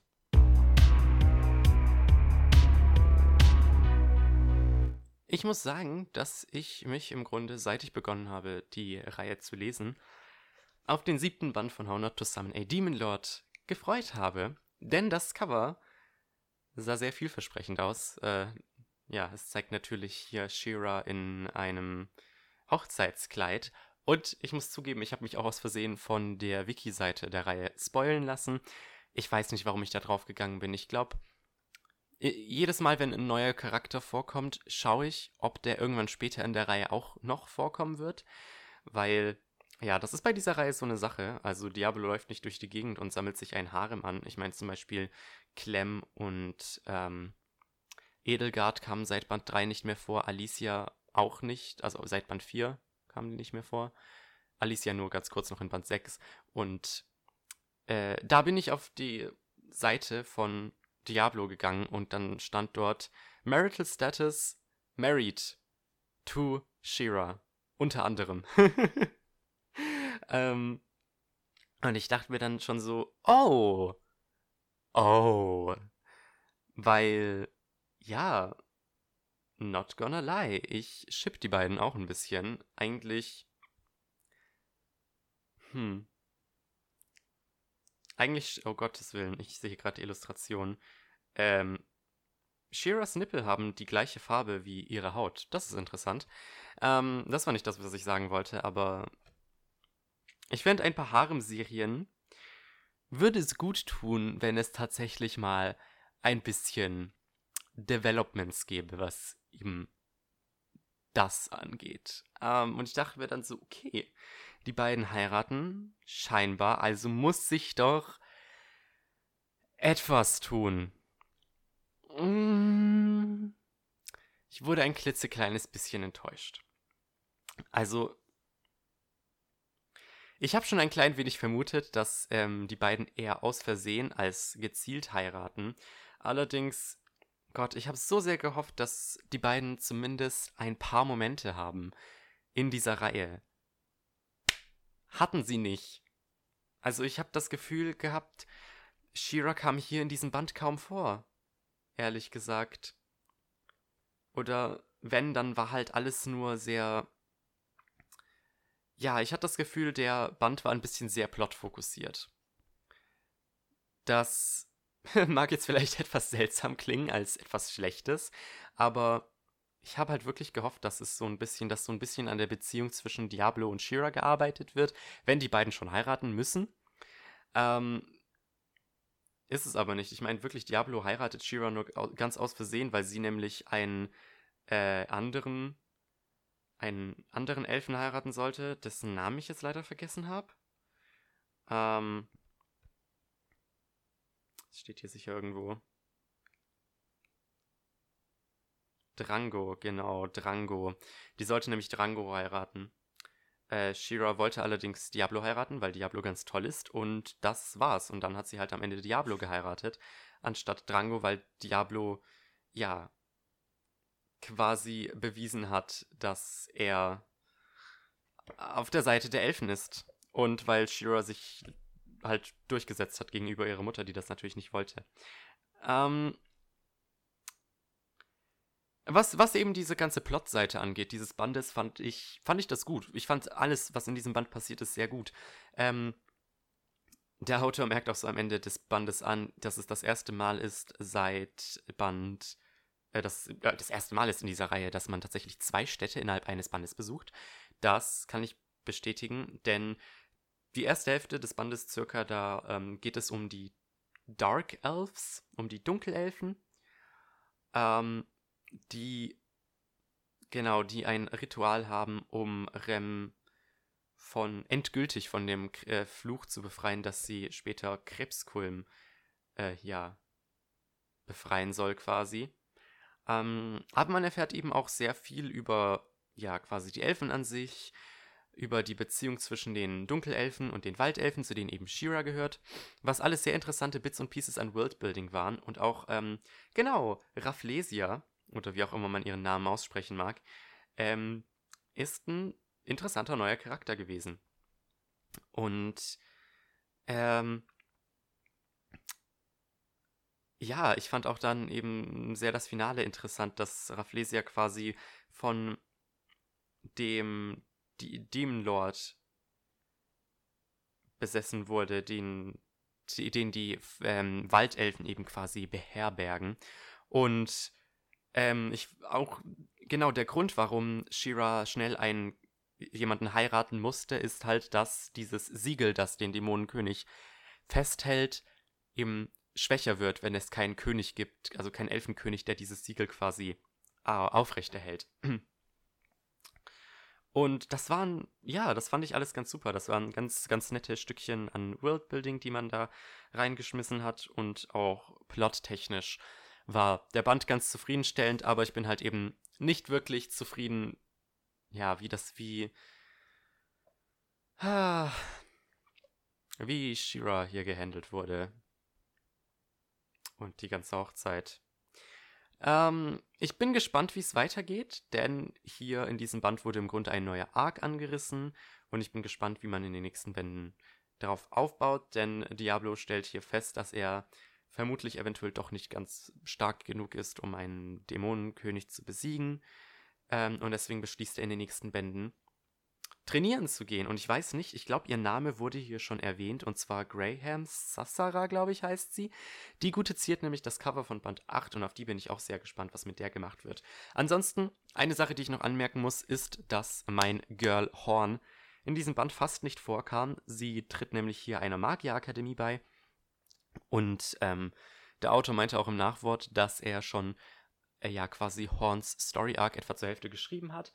Also das ist sicher etwas, worauf man sich vielleicht noch in Zukunft freuen kann. Ich hatte ja so ein kleines Problem eben mit Band 6, dass, dass sie eben kurz wieder in Faltra waren und aber ähm, Clem und Edelgard einfach nicht vorkamen und nur in, in einem Nebensatz erwähnt wurden quasi. Ähm, ich hoffe, wir kriegen noch Horns Geschichte, weil ich Horn sehr mag. Ich fand vor allem eben in Band 6 ihren Arc wirklich witzig, spannend und ja, ich bin gespannt, wie es weitergeht in der Hinsicht. Das waren, denke ich, so ziemlich alle meine Gedanken zu diesem Band.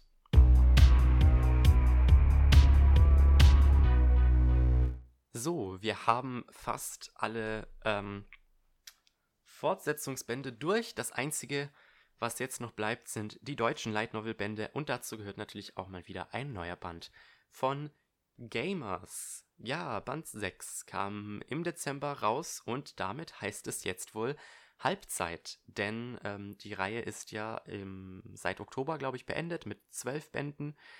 Und ja, das hier ist eben der sechste Band, das heißt, wir sind schon zur Hälfte durch. Es bleibt natürlich noch die Frage offen, ob ähm, Ultraverse die ähm, DLC-Bände auch lizenziert hat. Das ist eine Frage, die sich hoffentlich innerhalb der nächsten Monate klären wird. Bald müssen die auch ihr neues Programm ankündigen. Äh, ich glaube, da werden die noch nicht ankündigen, ob die ähm, die DLC-Bände lizenziert haben oder nicht. Ähm, es bleibt spannend, weil Light Novels leider nach wie vor nicht so toll in Deutschland laufen, wie sie es vielleicht sicher eventuell könnten. Aber ja, der sechste Band Gamers. Es, es bleibt spannend. Eine Sache, die mir mit diesem Band mal wieder mehr bewusst geworden ist, die ich auch auf Twitter angemerkt habe, äh, ist, dass Gamers sehr interessant ist. Denn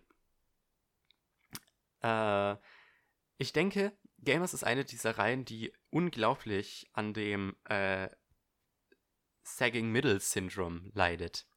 Das bedeutet eben, dass der mittlere Teil eines Buches sehr zäh ist und eventuell nicht ganz so gut geschrieben. In der Regel, wenn ein Autor an sowas rangeht, ist, denke ich mal, steht, denke ich, der Anfang fest, so wie das Ende. Also das weiß ich aus eigener Erfahrung. Wenn ich meine Geschichten plane, ich weiß, wie die Geschichte anfängt, ich weiß, wie sie endet. Der größte Struggle ist wirklich immer Anfang und Ende zu verbinden. Und das klappt mal mehr und mal weniger gut.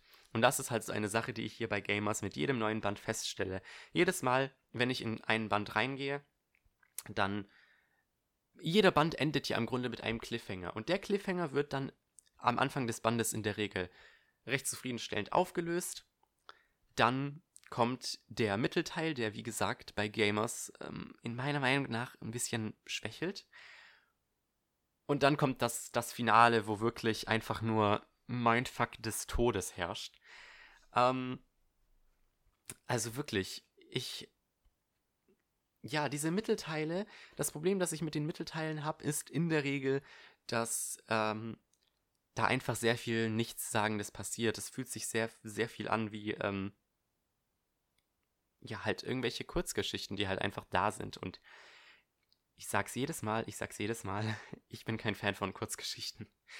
Ähm, ähm, ja, in dem Fall ging es sogar ein wenig, denn eines dieser Mittelkapitel, ähm, da drehte es sich um Karin und Keta. Und es gab einige echt witzige und einige echt süße Couple-Momente mit den beiden, wo ich mir so dachte, ach ja, ich liebe die beiden irgendwie schon. Ich bin froh, dass sie zusammen sind.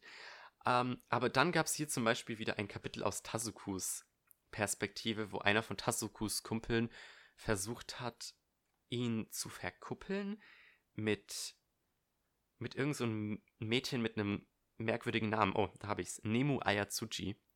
Wo ich mir so dachte, okay, wird die jetzt später vielleicht noch irgendwo relevant? Ich dachte mir so, vielleicht ähm, auf dem Cover von Band 10 von Gamers ist nämlich eine mysteriöse weißhaarige Dame drauf, die bisher noch nicht vorkam. Und ich dachte mir, vielleicht ist das ja Nemu. Andere Vermutung wäre, dass es ähm, Eichis mysteriöse kleine Schwester ist. Ähm, aber ja, wir werden sicher bis dahin sehen. Aber ich dachte mir so bei diesem Kapitel, was war jetzt eigentlich so der Punkt davon, dass sie halt vorkommt? Äh, vor allem, ich dachte mir dann so, äh, genau, Nemo hat sich da ja so an Tasuku rangemacht und dann meinte Tasukuno so, ja, sorry, ich bin gerade auf dem Sprung, jemand wartet auf, ähm, vor der Schule auf mich. Und Nemo denkt natürlich, wie der Leser vermutlich auch, dass es sich dabei um Aguri handelt, beziehungsweise im Falle des Lesers ist es eher die Hoffnung, dass es sich um Aguri handelt, denn von der Beziehung zwischen Tasuku und Aguri sieht man eigentlich fast gar nichts. Und das, das ist eventuell ein bisschen der Punkt dieses Kapitels gewesen, dass ähm, die Leute halt merken, dass es irgendwie zwischen Tasuku und Akuri nicht mehr ganz so gut läuft. Aber dann, um das, als würde man das Ganze noch unterstreichen wollen, dann trifft sich Tasuku mit Keta vor dem Schultor und die ganze Szene wirkt halt wirklich wieder so wie so fast ein bisschen wie Queerbaiting. dass Tasuku und Keta hier ähm, ja ein bisschen einen auf Pärchen machen. Und on that note, ich fand auch so in den Kapiteln, also in dem Kapitel mit äh, Keta und Karin zusammen, diese ganzen Zweideutigkeiten mega witzig. Wo, ich meine, Keta kommt jetzt zum ersten Mal zu Karin nach Hause und sie spielen Videospiele und der Autor hat natürlich sein Bestes versucht, die Dialoge zwischen den beiden so zweideutig wie möglich zu gestalten, dass die Mutter möglichst, dass die Mutter von Karen möglichst einen berechtigten Freakout hat. Das war auch ganz witzig.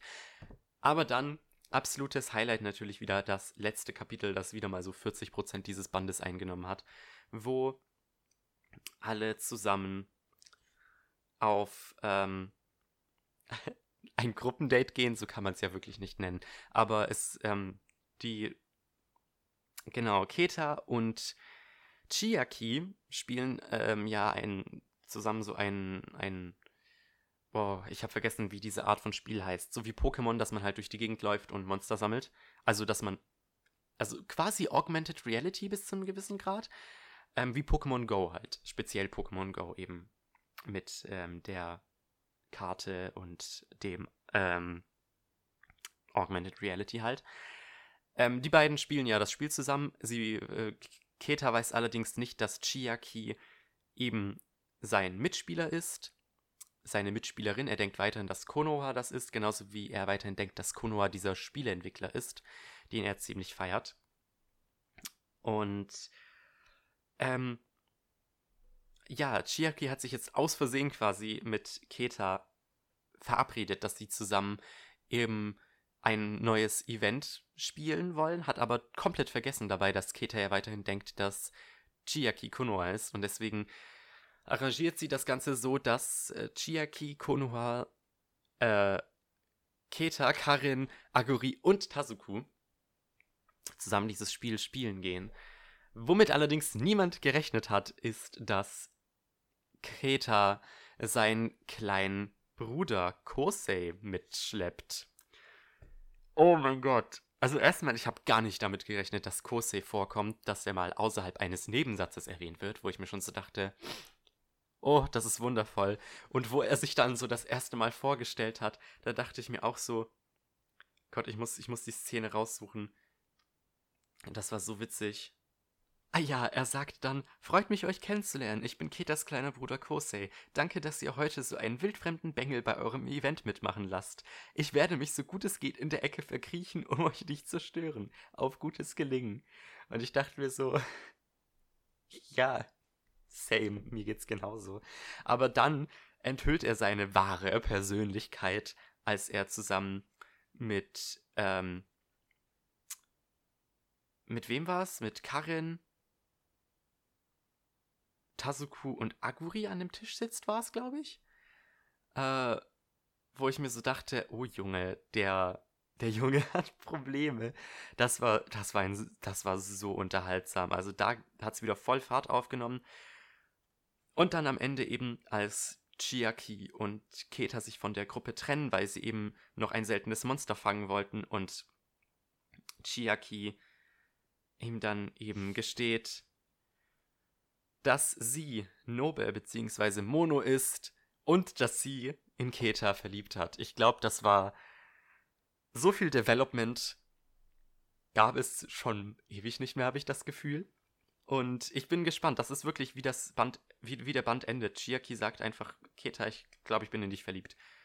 Und damit endet der Band. Natürlich endet der Band damit. Und natürlich werde ich den nächsten kaufen, weil ich wissen will, wie es weitergeht. Also wirklich, ich habe geschrien in dem Moment. Ich dachte mir, die sollten Sekina Aoi bei The CW anheuern, dass er irgendwelche trashy ähm, Highschool-Dramaserien schreibt, weil er einfach so die Cliffhanger meistert. Chefskiss an diesem Moment. Also, oh. Ja. Wir werden sehen, wie sich das äh, weiterentwickelt, denn so wie ich diese Reihe bisher kenne, kann ich mir auch gut vorstellen, dass das Ganze damit endet, dass, also dass der nächste Band damit weitergeht, dass Keta dieses Liebesgeständnis auf irgendeine seltsame Weise fehlinterpretiert. Auch wenn man muss sagen, er hat akzeptiert, dass Chiaki Mono und Nobe ist. Hat sich so gedacht, ah, alrighty. Ich denke, dass das, ja, das macht Sinn.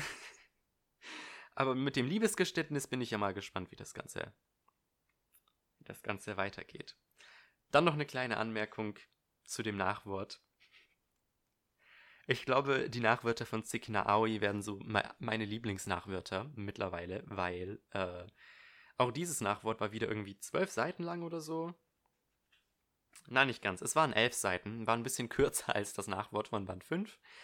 Aber ich finde es so schön, wie der Autor mittlerweile auch so verzweifelt hier ist mit seinen Nachwörtern. Irgendwann kommt es so plötzlich, nun denn, erfreut euch hier eine Weile an der Fibonacci-Folge und zählt dann für eine Zeile die Fibonacci-Folge auf. Und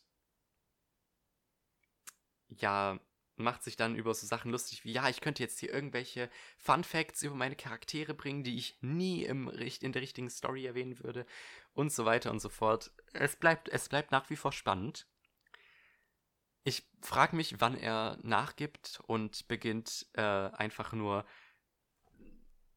keine Ahnung, auf irgendwie Keyboard-Smashes zu machen, weil ihm nichts mehr einfällt, womit er seine Nachwörter füllen soll. Ähm, wie gesagt, es bleibt spannend. In jeder Hinsicht. Wie gesagt, Gamers ein Paradebeispiel für Sagging Middle Syndrome. Aber dieses letzte Kapitel, das meist so die Hälfte des Buches füllt, haut's jedes Mal aufs Neue wieder raus. Ich freue mich auf Band 7. Kommt ähm, auch im März raus, jetzt wo ich so drüber nachdenke. Ja, kommt im März raus, dann wird es auch wieder zusammen mit Tomosaki und The Dirty Way to Destroy the Goddess's Heroes reviewed. Ähm, das ist sehr schön, das ist sehr schön. Äh, ja. Ich bin so froh, dass wir diese Reihe bekommen haben und mir tun wirklich, wirklich, wirklich die ganzen Leute leid, die kein Deutsch sprechen, vor allem im Light Novel Subreddit. Jedes Mal, wenn jemand äh, ein Bild der deutschen Gamers-Ausgabe dort postet, denke ich mir nur so, ihr arme Schweine, die das nicht lesen könnt. Es ist ein Trip. Es ist ein Trip, aber ich genieße ihn.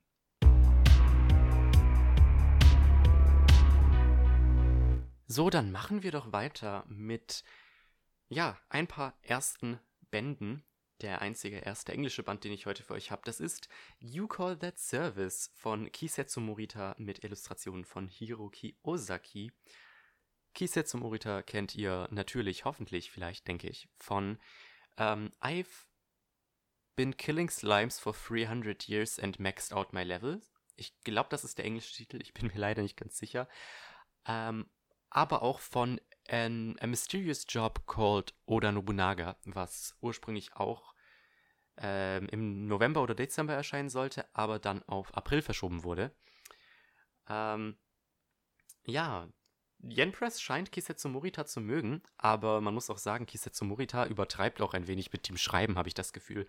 Wenn man auf seine Light Novel Database Page geht, dann hat er, glaube ich, da zwei Dutzend Einträge für Light Novel Reihen.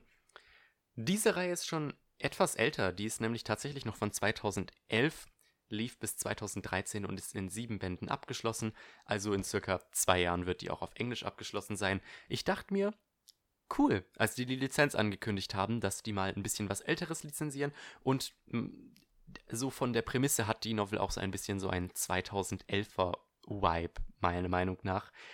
Äh, spielt nämlich im modernen Japan, hat aber diverse Fantasy-Elemente, also so erinnert mich ein bisschen an so Sachen wie Is This a Zombie oder High School DD. Vielleicht auch Data Life, wobei Data Life ein bisschen mehr Science Fiction hat. Hier geht's allerdings um Vampire. Ja. Protagonist Ryota ähm, wurde nämlich mit einem Fluch belegt von seinem Großvater, der, ich glaube, wenig Erfolg hatte mit Frauen und deswegen ähm, irgendwie einen Pakt für 30 Jahre seiner Lebenszeit abgeschlossen hat, äh, bei dem sein Großenkel sich vor Frauen kaum noch retten kann. Und ja, Ryota ist allerdings nicht begeistert davon. ähm, und deswegen, ja, eines Tages beschließt er einfach mal, ein wenig aus der Stadt auszuwandern, einfach um seine gottverdammte Ruhe zu haben.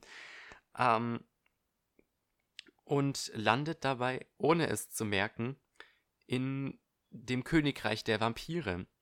Denn die Vampire haben eine Stadt in der Nähe seiner Heimat, genau, Akinomiya haben die nämlich eingenommen und ähm, kämpfen nun quasi um Unabhängigkeit von der Regierung Japans. Äh, Ryota hat das irgendwie gar nicht mitbekommen. Ähm, es gab irgendeinen Grund dafür. Wahrscheinlich hat er sich ähm, abgekapselt vor der Außenwelt, ähm, weil er sich eben vor Frauen kaum retten kann. Und deswegen hat er kaum, ähm, hatte das eben nicht mitbekommen, dass seine Nachbarstadt jetzt plötzlich von Vampiren besetzt ist. Und deswegen läuft er direkt einer Vampirin namens Shiren Fuyukura in die Arme, die nichts lieber will, als einen menschlichen Sklaven zu haben. Und deswegen versucht sie, Ryota zu ihrem Sklaven zu machen und entführt ihn auch prompt.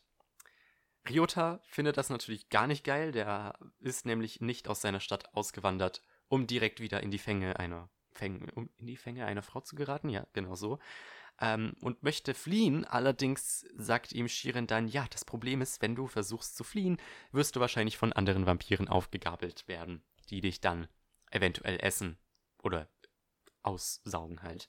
Also das eindeutig kleinere Übel ist, Shiren als äh, Sklave zu dienen. Ich war ein wenig zwiegespalten, was diese Novel angeht, denn es ist, es ist halt eine Harem-Novel. Es war in der Hinsicht sehr unterhaltsam. Ähm, ich mag auch den Artstyle von Hiroki Ozaki. Ähm, mich wundert es ein bisschen, dass der tatsächlich keine weiteren Illustrationen gemacht hat, außer dieser Reihe. Ähm, das Problem ist, dass ich hatte zwei Dinge. Zunächst einmal der Humor.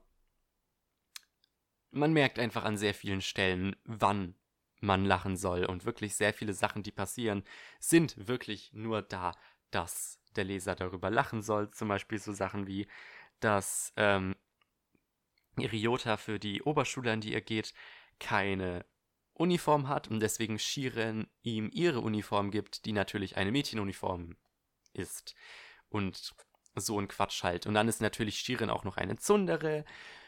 Und ja, solche Sachen halt. Was ich dann allerdings wieder super unterhaltsam fand, ist, ähm, wie im Grunde die ganze vampirische Kultur einfach ein Rip-Off von der japanischen Kultur ist.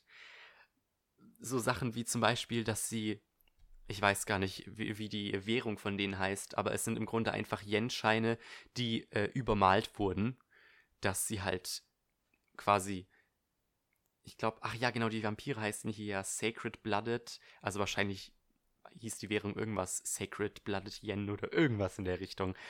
Und solche Sachen halt, ähm, ja, es war ganz, ganz seichte Unterhaltung.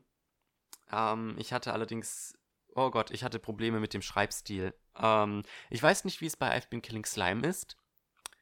Das ist ja definitiv eine neuere Reihe, aber bei dieser Reihe merkt man definitiv, dass der Autor vermutlich noch nicht so viel Erfahrung hatte. Ähm, weil er. Das größte Problem, das ich hatte, definitiv, war der Charakter von Shiren weil sie ist halt eine stereotypische Zundere. Das Problem ist halt,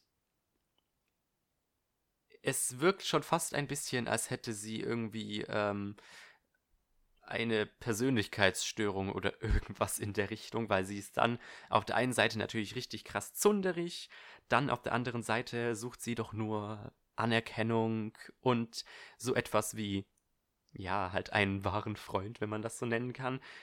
Äh, und das wechselt halt so zwischen diesen zwei Persönlichkeiten wild hin und her, habe ich das Gefühl, wo ich mir so dachte, was will der Autor jetzt eigentlich von uns? Klar, also man, ich denke, er hat sie halt ursprünglich als Zundere konzipiert und ihr dann halt so diese etwas, ja, er hat ihr dann halt eine Persönlichkeit gegeben.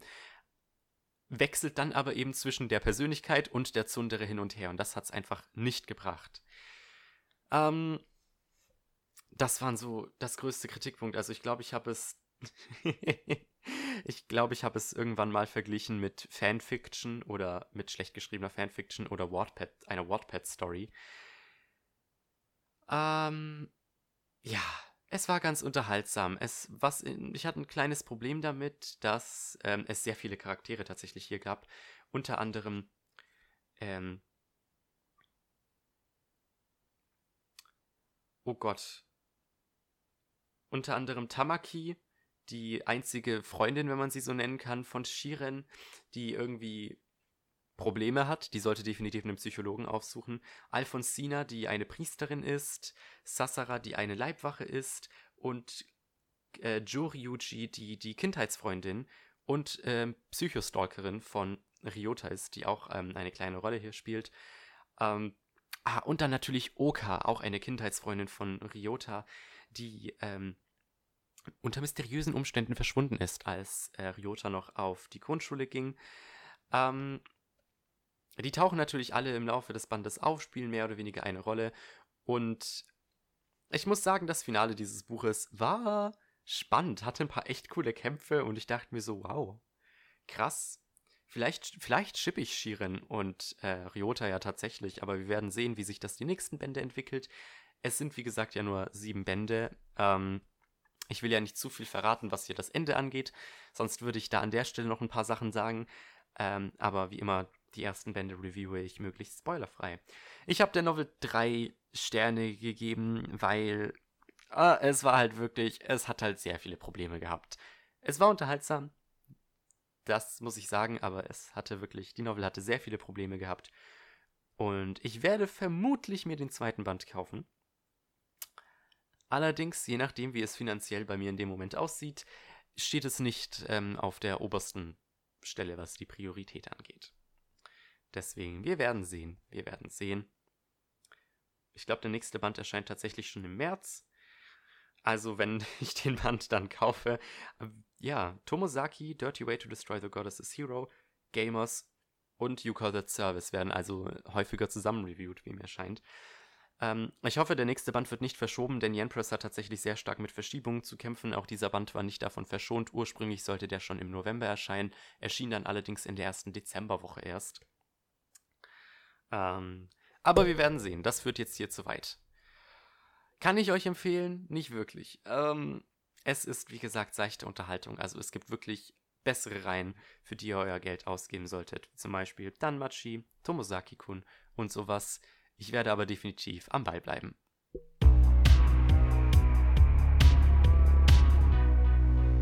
Gut, dann nähern wir uns doch auch langsam dem Ende und kommen damit zu den letzten Light Novels, die tatsächlich deutsch sind. Eine davon sogar geschrieben von einer deutschen Autorin, aber zunächst mit einer neuen deutschen Light Novel von Egmont Manga, beziehungsweise man kann es Light Novel nennen, sie nennen es einen Roman. Und zwar natürlich spreche ich von Weathering with You. Da erschien der Roman auf Deutsch am 5. Dezember, tatsächlich fast zwei Wochen vor dem englischen Release. Ähm, Egmont Manga hat ja zuvor auch schon ähm, das Buch zu Your Name gepublished und sie scheinen erstmal nicht abzulassen, was ähm, Romane angeht. Im Mai erscheint ja auch You Shine in the Moonlight bei denen auf Deutsch. Ich hoffe, wir kriegen ein paar mehr Sachen von denen. Zum Beispiel alles von Tomi Hikumorimi eigentlich, würde ich mich darauf freuen. Oder ähm, I Want to Eat Your Pancreas. Wer ist denn der Autor davon? Yoro Sumino.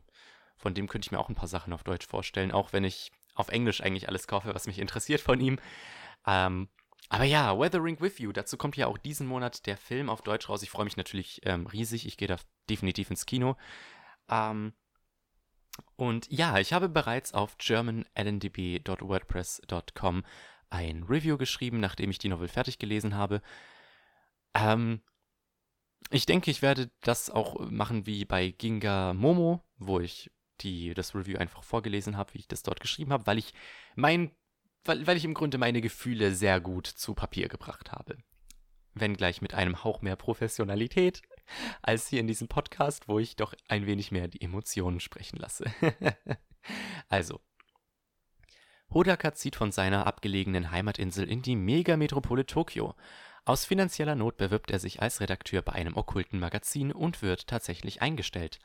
Seitdem regnet es unaufhörlich. Und dann trifft Hodaka auf Hina, ein Mädchen, das das Wetter kontrollieren kann. Was er nicht weiß, sie wird sein Leben vollkommen auf den Kopf stellen. Also wie man nicht wissen kann, dass ein Mädchen, das das Wetter kontrolliert, das Leben vermutlich auf den Kopf stellen wird, das verstehe ich nicht, aber gut. ich werde immer wieder ein wenig reinkrätschen, äh, während ich das Ganze vorlese. Meine Meinung. Makoto Shinkai legt nach, nachdem er bereits 2016 für das Anime-Meisterwerk Your Name zuständig war, zu dem hier keine Vergleiche gezogen werden sollen. Ich werde definitiv noch ähm, ein paar Vergleiche hier in dieser Podcast-Episode fallen lassen, aber ich dachte mir so, für das Review wäre das vielleicht ganz gut, sich kurz zu fassen. Ähm, und veröffentlicht auch zu seinem neuesten Anime-Film Weathering with You einen Roman, der hierzulande bei Egmont erschienen ist. Präsentiert wird hier eine Romanze, gespickt mit ein paar übernatürlichen Elementen, die Kernpunkt der Geschichte sind. Durch die ganze Geschichte zieht sich dabei eine im positivsten Sinne chaotische Energie, die das Buch größtenteils unterhaltsam und ihre Hauptfiguren unglaublich sympathisch gestaltet. Das habe ich auch angemerkt auf Twitter, als ich begonnen habe, das Buch zu lesen. Ich, ich fand es absolut witzig, in, in welche, was da im Grunde passiert ist, so die ersten 100 Seiten. Ähm, ja, ich, ich sag, ich will dazu nicht mehr sagen, weil ich wirklich keine Spoiler geben will an dieser Stelle. Ähm, ich finde, jeder sollte entweder das Buch lesen oder den Film zuerst gucken. Äh, dazu sage ich auch später noch was. Die größte Schwachstelle lässt sich jedoch in zwei Aspekten finden. Shinkais Schreibstil und die deutsche Übersetzung. Man merkt dem Buch an, dass daraus ein Film werden sollte.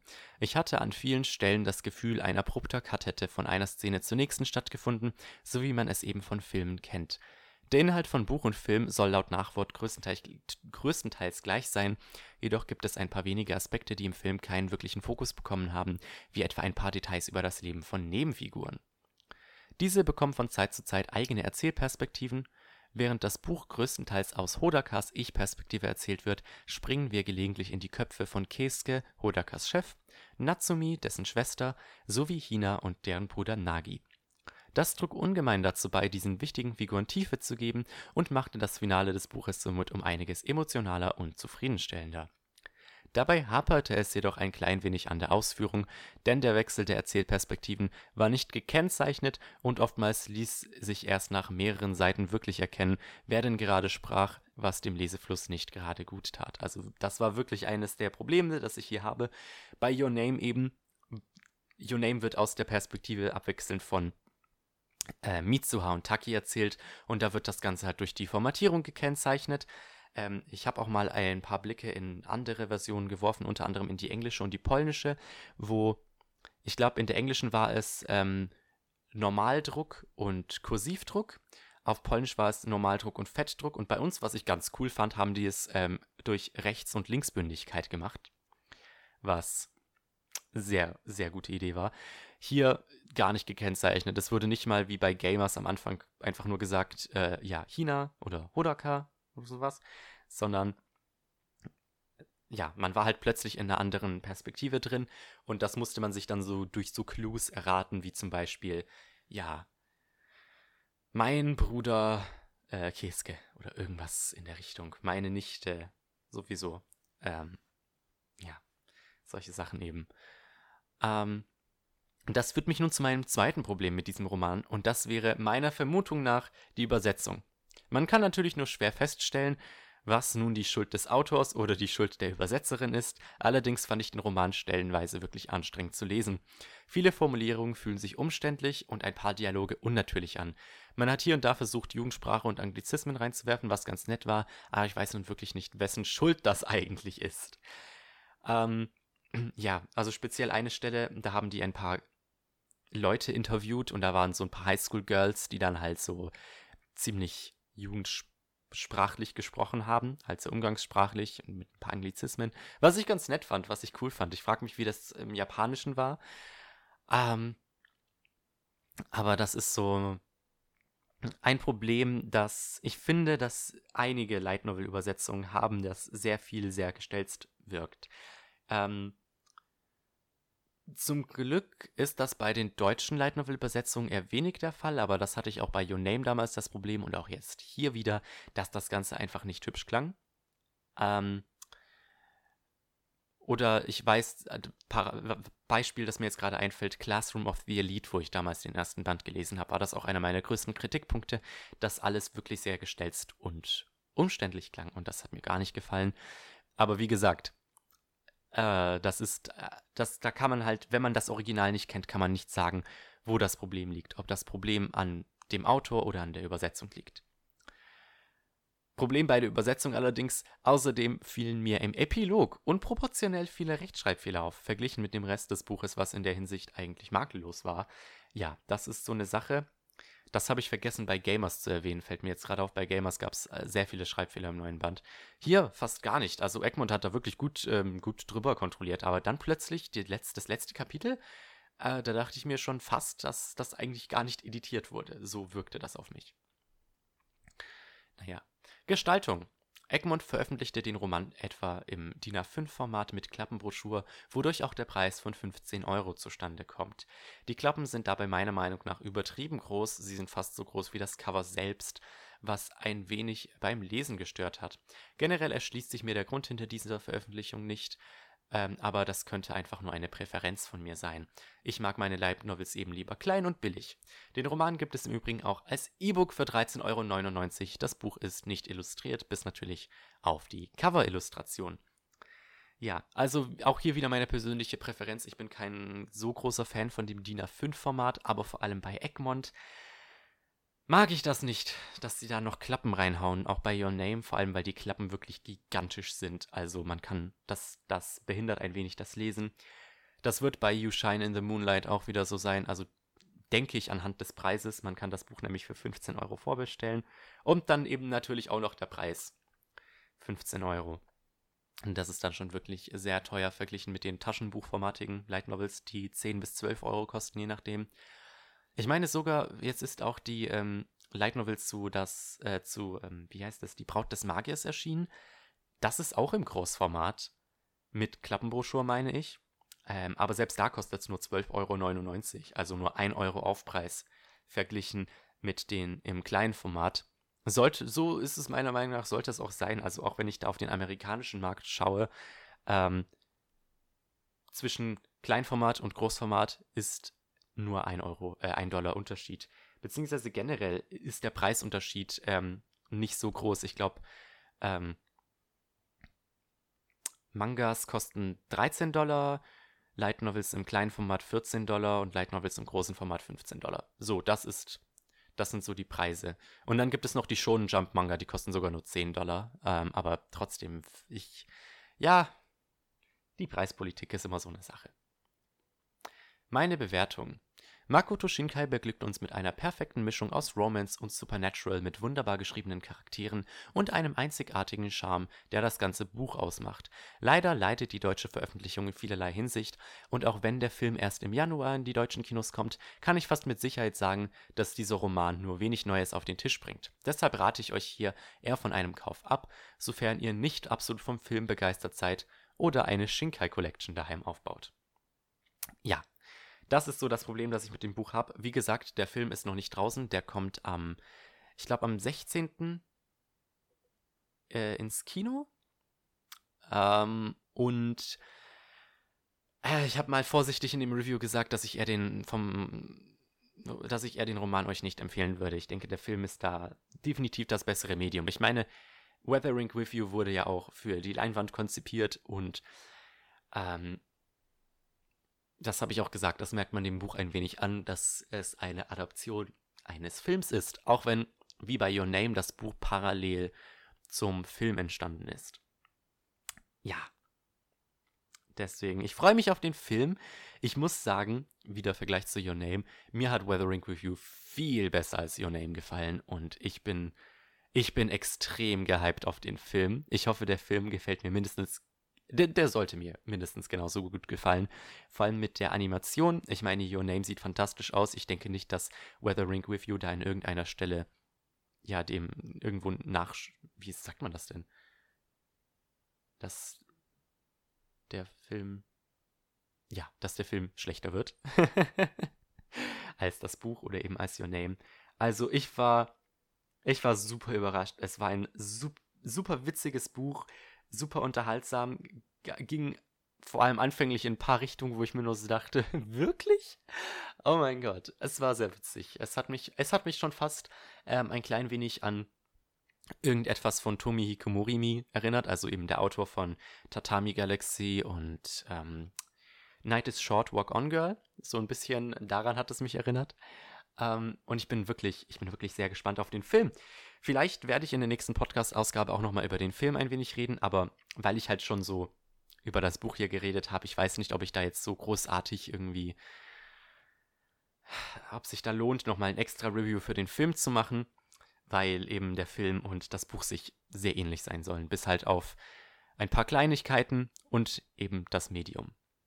Aber gut, das war jetzt mein Senf hier dazu. Kommen wir zu meinem letzten Review für diese Ausgabe.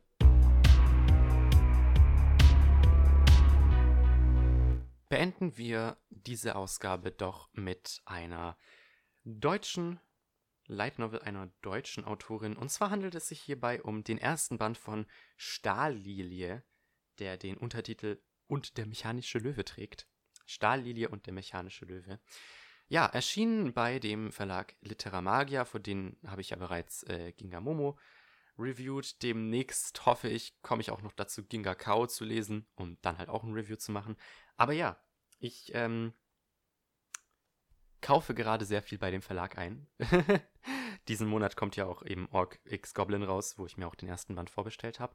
Ja, bei Stahlilie und der mechanische Löwe handelt es sich wieder um eine Cyberpunk Sci-Fi Story, zu der ich auch bereits auf meiner Website ein Review gepostet habe, das ich auch wieder vorlesen werde und dann halt eventuell einhaken werde, wenn mir dazu irgendwie was Sinnvolles einfällt. Auch wenn ich eigentlich wieder mal, denke ich, ganz akkurat meine Gefühle gegenüber dieser Geschichte ausgedrückt habe. Elon erwartete eine Frau zu sehen, die ihn an Sarah erinnerte. Feingliedrig, klein, mit zarten Händen. Er hatte sich getäuscht. Das einzig Zarte an Stahllilie war die Blume in ihrem Namen. Stahllilie ist Gladiatorin auf dem Planeten Motis und eigentlich recht zufrieden mit ihrem Leben. Als jedoch ihre Schwester unter merkwürdigen Umständen verschwindet und ausgerechnet Sarahs Verlobter sie um Hilfe bittet, muss sie eingreifen. Als sie begreift, was gespielt wird, ist es fast zu spät. Eine Geschichte über Cyborgs, Wahn und Wissenschaft. Ist die Welt bereit für die Erkenntnisse, die Stahllilies Schwester ans Licht gebracht hat? Meine Meinung. Der Verlag Literamagia veröffentlichte mit Stahllilie und Der mechanische Löwe den Auftakt einer Sci-Fi-Cyberpunk-Reihe von Autorin Katerina Uscherhoff. In der Kürze liegt die Würze, heißt es ja bekanntlich, und das trifft auch in diesem Fall zu, denn trotz gerade einmal 80 Seiten wird dem Leser hier eine spannende Geschichte präsentiert, die definitiv einen bleibenden Eindruck hinterlässt. Vor allem gefallen hat mir, wie die Beziehung zwischen Elon und seiner Verlobten Sarah präsentiert wurde, aber auch, wie der Schreibstil es schaffte, Spannung zu erzeugen und trotz der Erzählperspektive aus der dritten Person den Leser ausreichend an den Emotionen der jeweiligen Hauptfiguren teilhaben zu lassen. Das Buch wird dabei in vier Kapitel eingeteilt, die in anachronistischer Manier die Geschichte aus der Perspektive der drei Hauptfiguren Stahllilie, Elon und Sarah erzählt. Dieser zeitlich verschobene Stil sorgt dabei für ein gewisses Mystery-Element, welches das Buch bis zuletzt spannend hält. Die Kürze erlaubt natürlich auch wunderbar, die Geschichte in einem Rutsch durchzulesen. Ich hatte allerdings zwei Probleme mit dieser Novelle. Zum einen ist die Schlüsselszene für Sarah, welche quasi der Auslöser für die Geschichte ist, wenig glaubhaft geschrieben. Zum anderen die titelgebende Starlilie, zum anderen ist die titelgebende Starlilie kaum im Buch präsent. Die Zahl 1 auf dem Cover und auf dem Buchrücken lässt aber natürlich hoffen, dass in dieser Hinsicht bald nachgebessert wird. Ja, es handelt sich ja dabei tatsächlich um äh, eine Reihe, die ich. Ich habe einfach blind, also was heißt blind, den ersten Band gekauft. Es sah sehr interessant aus ähm, und ich wollte da definitiv reinschauen. Ich war ein wenig besorgt, weil eben ähm, erstmal, es ist ähm, eine Novelle, eine sehr kurze Novelle mit gerade mal 80 Seiten und ähm, ist eben der erste Band. Allerdings ähm, scheint sich Stahllilie wohl nicht so gut zu verkaufen wie jetzt, also verglichen mit den anderen Büchern des Verlages. Ähm, allerdings meinte der Verlag auch ähm, auf einen Tweet oder einen Facebook-Kommentar oder irgendwas von mir, dass definitiv ähm, ein zweiter Band erscheinen wird, dass der definitiv in Arbeit ist, auch wenn die Reihe sich nicht so gut verkauft hat oder halt der erste Band sich nicht so gut verkauft hat, wo ich ein wenig erleichtert bin, weil ich finde, hier wird sehr viel gutes ähm, Groundwork, wie nennt man das, eine sehr gute Fundierung gelegt für späteres, also was Worldbuilding angeht, was eben die Protagonistin Stahllilie angeht, die halt eben hier nicht so viel vorkommt, was ich wirklich sehr schade fand. Und deswegen, wenn der zweite Band rauskommt, landet er definitiv bei mir. Ich will wissen, in welche Richtung das gehen wird. Ähm, ich, vielleicht erwähne ich das später auch noch in dem Review, aber der erste Band ist äh, in sich abgeschlossen. Also diese Geschichte eben um den mechanischen Löwen ist relativ in sich geschlossen. Deswegen, ich glaube, es wird hier sehr äh, auch so weitergehen, dass jeder Band relativ in sich geschlossen ist. Ich, vielleicht, ich kann mir vorstellen, dass auch jeder der Bände einen anderen Untertitel tragen wird, also dass es dann quasi immer Stahllilie und Punkt, Punkt, Punkt ist, so wie bei Harry Potter und der Polizei. Ähm, aber das steht noch in den Sternen. Machen wir weiter mit der Gestaltung. Das Buch wird durch drei farbige Illustrationen erweitert, die wie das Cover auch von Akira J.W. beigesteuert wurden, welche einen schönen Zusatz zu dem Buch darstellen. Akira J.W. hat im Übrigen auch die Illustration für Ginga Momo gemacht. Äh, fantastische Illustratorin, glaube ich. Ähm, Props auf jeden Fall. Allerdings fand ich es als irritierend, dass diese keine ganze Seite einnahmen und dass die letzte Illustration des mechanischen Löwen als einzige ohne Hintergrund daherkommt. Ja, das fand ich ein bisschen seltsam. Also die ähm, Illustration, es gibt da eine Illustration von Stahllilie und dann eine von Sarah, die eben nicht ganz bis, also die füllen die Seite aus, aber nicht nach unten hin. Also unten hin bleiben, keine Ahnung, zwei, zweieinhalb Zentimeter frei, wo man dann auch die Seitenzahl noch sieht. Und das finde ich ein bisschen unhübsch. Und dann halt eben noch eine finale Illustration des mechanischen Löwen, die halt, ähm, ja, einen transparenten Hintergrund hat. Was ich ein bisschen, das halt verglichen mit den anderen zwei Illustrationen war das quasi ein Stilbruch meiner Meinung nach. Äh, ja, das war so ein Kritikpunkt, den ich hatte. Wie für Literamarke üblich erschien auch dieses Buch im gewohnten Taschenbuchformat, es ist allerdings auch eine E-Book-Version erhältlich. Das Buch hat 88 Seiten und kostet als Taschenbuch 8,50 Euro, während das E-Book äh, 1,99 Euro kostet. Ja, ähm, das habe ich auch schon bei Ginga Momo gemeint. Es ist halt ein Kleinverlag, deswegen sind die Bücher ein bisschen teurer. Ähm, Auch Orc X Goblin hat, glaube ich, 10,50 Euro gekostet, wobei das Buch sogar fast 150 Seiten haben soll. Ähm, aber das ist halt so ein Kompromiss, den man eingehen muss, wenn man das E-Book äh, nicht kaufen will, wenn man keine E-Books liest. Ähm, dass man halt wenig Inhalt hier hat. Vor allem, es sind zwar 88 Seiten, allerdings sind davon vielleicht 70 tatsächlich die Story, wenn man dann die Danksagung und die paar leeren Seiten am Ende abzieht und die leeren Seiten zwischen den Kapiteln und die Illus und das Impressum und weiß nicht was, sind es im Grunde nur 70 Seiten wirklich tatsächliche Story. Das ist halt schon ein bisschen wenig. Wie gesagt, es ähm, war spannend, man konnte es gut an einem Rutsch durchlesen, aber ja, das ist halt, man muss halt wirklich schauen, ob man das Geld wirklich ausgeben wird. Ähm, eine Sache, die ich in meinem Review tatsächlich nicht erwähnt habe, aus irgendeinem Grund, was mich sehr glücklich gemacht wird, ist, dass es eine Triggerwarnung am Ende des Buches gibt.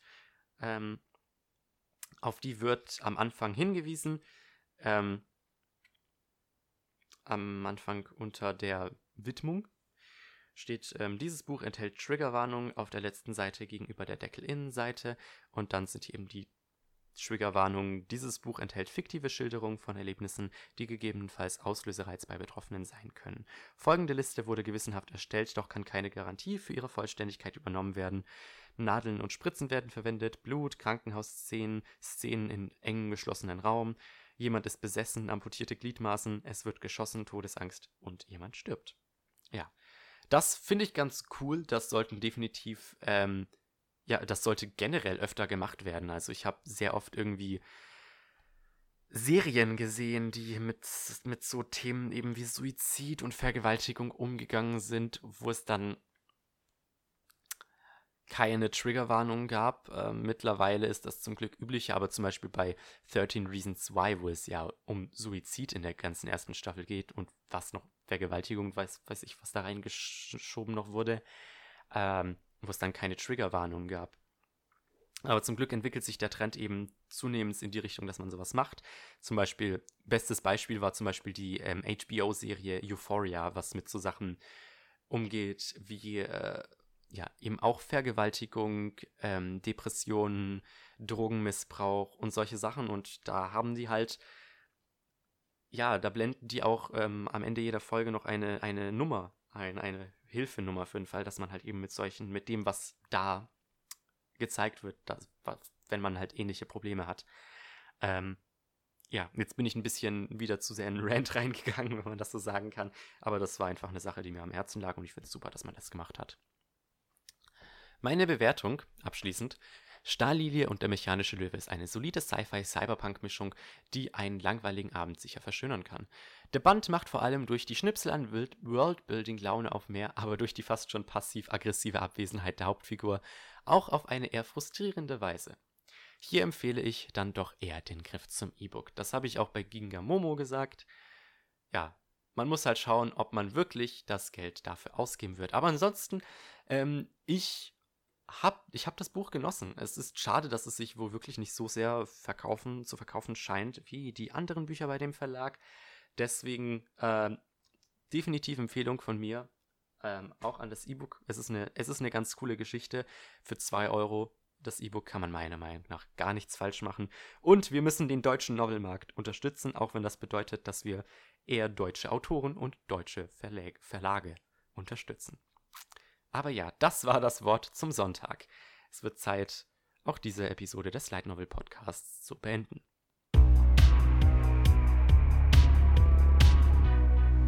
Das war es nun mit der ersten Light Novel Podcast Ausgabe dieses Jahres, dieses neuen Jahrzehnts. Ähm, ja, ist wieder eine schöne lange Ausgabe geworden, aber ich habe auch über sehr viel geredet diesmal. Ähm, ich habe ursprünglich überlegt, ob ich vielleicht in der Abmoderation noch ähm, über ein paar Highlights der, des letzten Jahres reden sollte, vielleicht auch irgendwie sowas wie eine Top 10 machen sollte oder so. Äh, meine Top 10 Light Novels, die ich gelesen habe. Aber ich habe jetzt, die, Podcast-Ausgabe ist jetzt schon viel zu spät, ähm, viel zu verspätet und ich habe da jetzt auch nicht wirklich irgendwas vorbereitet. Ähm, das Einzige, was ich jetzt improvisiert mal sagen kann, größtes Light Novel Highlight für mich letztes Jahr ähm, gibt es zwei jetzt so, wo ich drüber nachdenke. Zunächst einmal, dass wir mit Goblin Slayer und meine Wiedergeburt als Schleim in einer anderen Welt tatsächlich wieder ein paar neue deutsche Light Novel Reihen von Ultraverse bekommen haben. Super toll, freut mich. Ich hoffe, in den nächsten Programmankündigungen gibt es da vielleicht zumindest noch eine. Arifureta wäre zum Beispiel ganz toll. Bitte, bitte lizenziert Arifureta. Ich will das dringend lesen, äh, wo ihr schon den Manga habt. Ja, ist schade zu hören, dass Light Novels nach wie vor nicht so der Bringer hier sind. Auch, ja, ist mir halt auch wieder ein bisschen ein Rätsel. Im Comicforum meinten viele, dass man einfach aufhören sollte, Manga-Adaption vor den Light Novels zu bringen, sondern stattdessen erst die Light Novels und dann die Mangas bringt. Was definitiv eine Strategie wäre. Ähm, und auch, dass man hören, aufhören sollte, also ich meine, Ultraverse macht das, dass sie erst den Manga und dann die Light Novel bringen. Tokyo Pop hat immer Light Novel und Manga gleichzeitig gebracht. So hat Ultraverse es ja eigentlich auch mit Gamers gemacht. Aber das wäre so eine Sache, die man wirklich versuchen könnte zu tun, ähm, die Light Novels vor dem Manga zu bringen oder einfach Light Novels zu lizenzieren, die noch keinen Manga haben. Es gibt ein paar sehr bekannte in der Hinsicht. Hakumari zum Beispiel. Abgeschlossen in sieben Bänden, keine Manga-Adaption, eine der beliebtesten Light Novels überhaupt. Zugriff, würde ich sagen. ja. Im Übrigen gibt es auch mittlerweile auf proxer.me Listen, äh, eine, werden, da werden Light Novels gelistet mittlerweile, was ich sehr cool finde. Ich hoffe, das hilft vielleicht ein bisschen, die Aufmerksamkeit auf Light Novels zu lenken. Wir werden sehen. Zweites großes Highlight ist, dass ich es tatsächlich geschafft habe, ähm, Danmachi fast komplett aufzuholen ich wollte das eigentlich schon, ich wollte Danmachi eigentlich schon damals lesen, wo der Anime rausgekommen ist, 2015. Damals waren sogar schon drei Bände auf Englisch draußen, aber, boah, wie alt war ich denn da? Ich war da 13, 14, glaub, oder? Ja, 13, 14 muss ich da gewesen sein, als der Anime lief. Ähm, und hatte da halt nicht die nötigen Finanzen, um mir teure Light Novels zu kaufen. Ja, Light Novels für 13 Euro oder Manga für 6,50 Euro. Das war halt die Frage und deswegen habe ich immer wieder mal sporadisch, wenn ich die Bände billig gefunden habe auf eBay oder Amazon, habe ich die mir gebraucht gekauft. Ähm, und Anfang des Jahres habe ich mir dann gesagt, nee, ich hole die Reihe jetzt mal auf. Kam ja jetzt auch die zweite Staffel letztes Jahr und ich bin tatsächlich bis Band 12 gekommen, was mich sehr zufriedengestellt hat. Jetzt werden demnächst Band 13 und 14 gelesen. Der 14. Band ist schon bei mir angekommen. Fetter Brocken. Ich habe sehr Angst davor, was da passiert.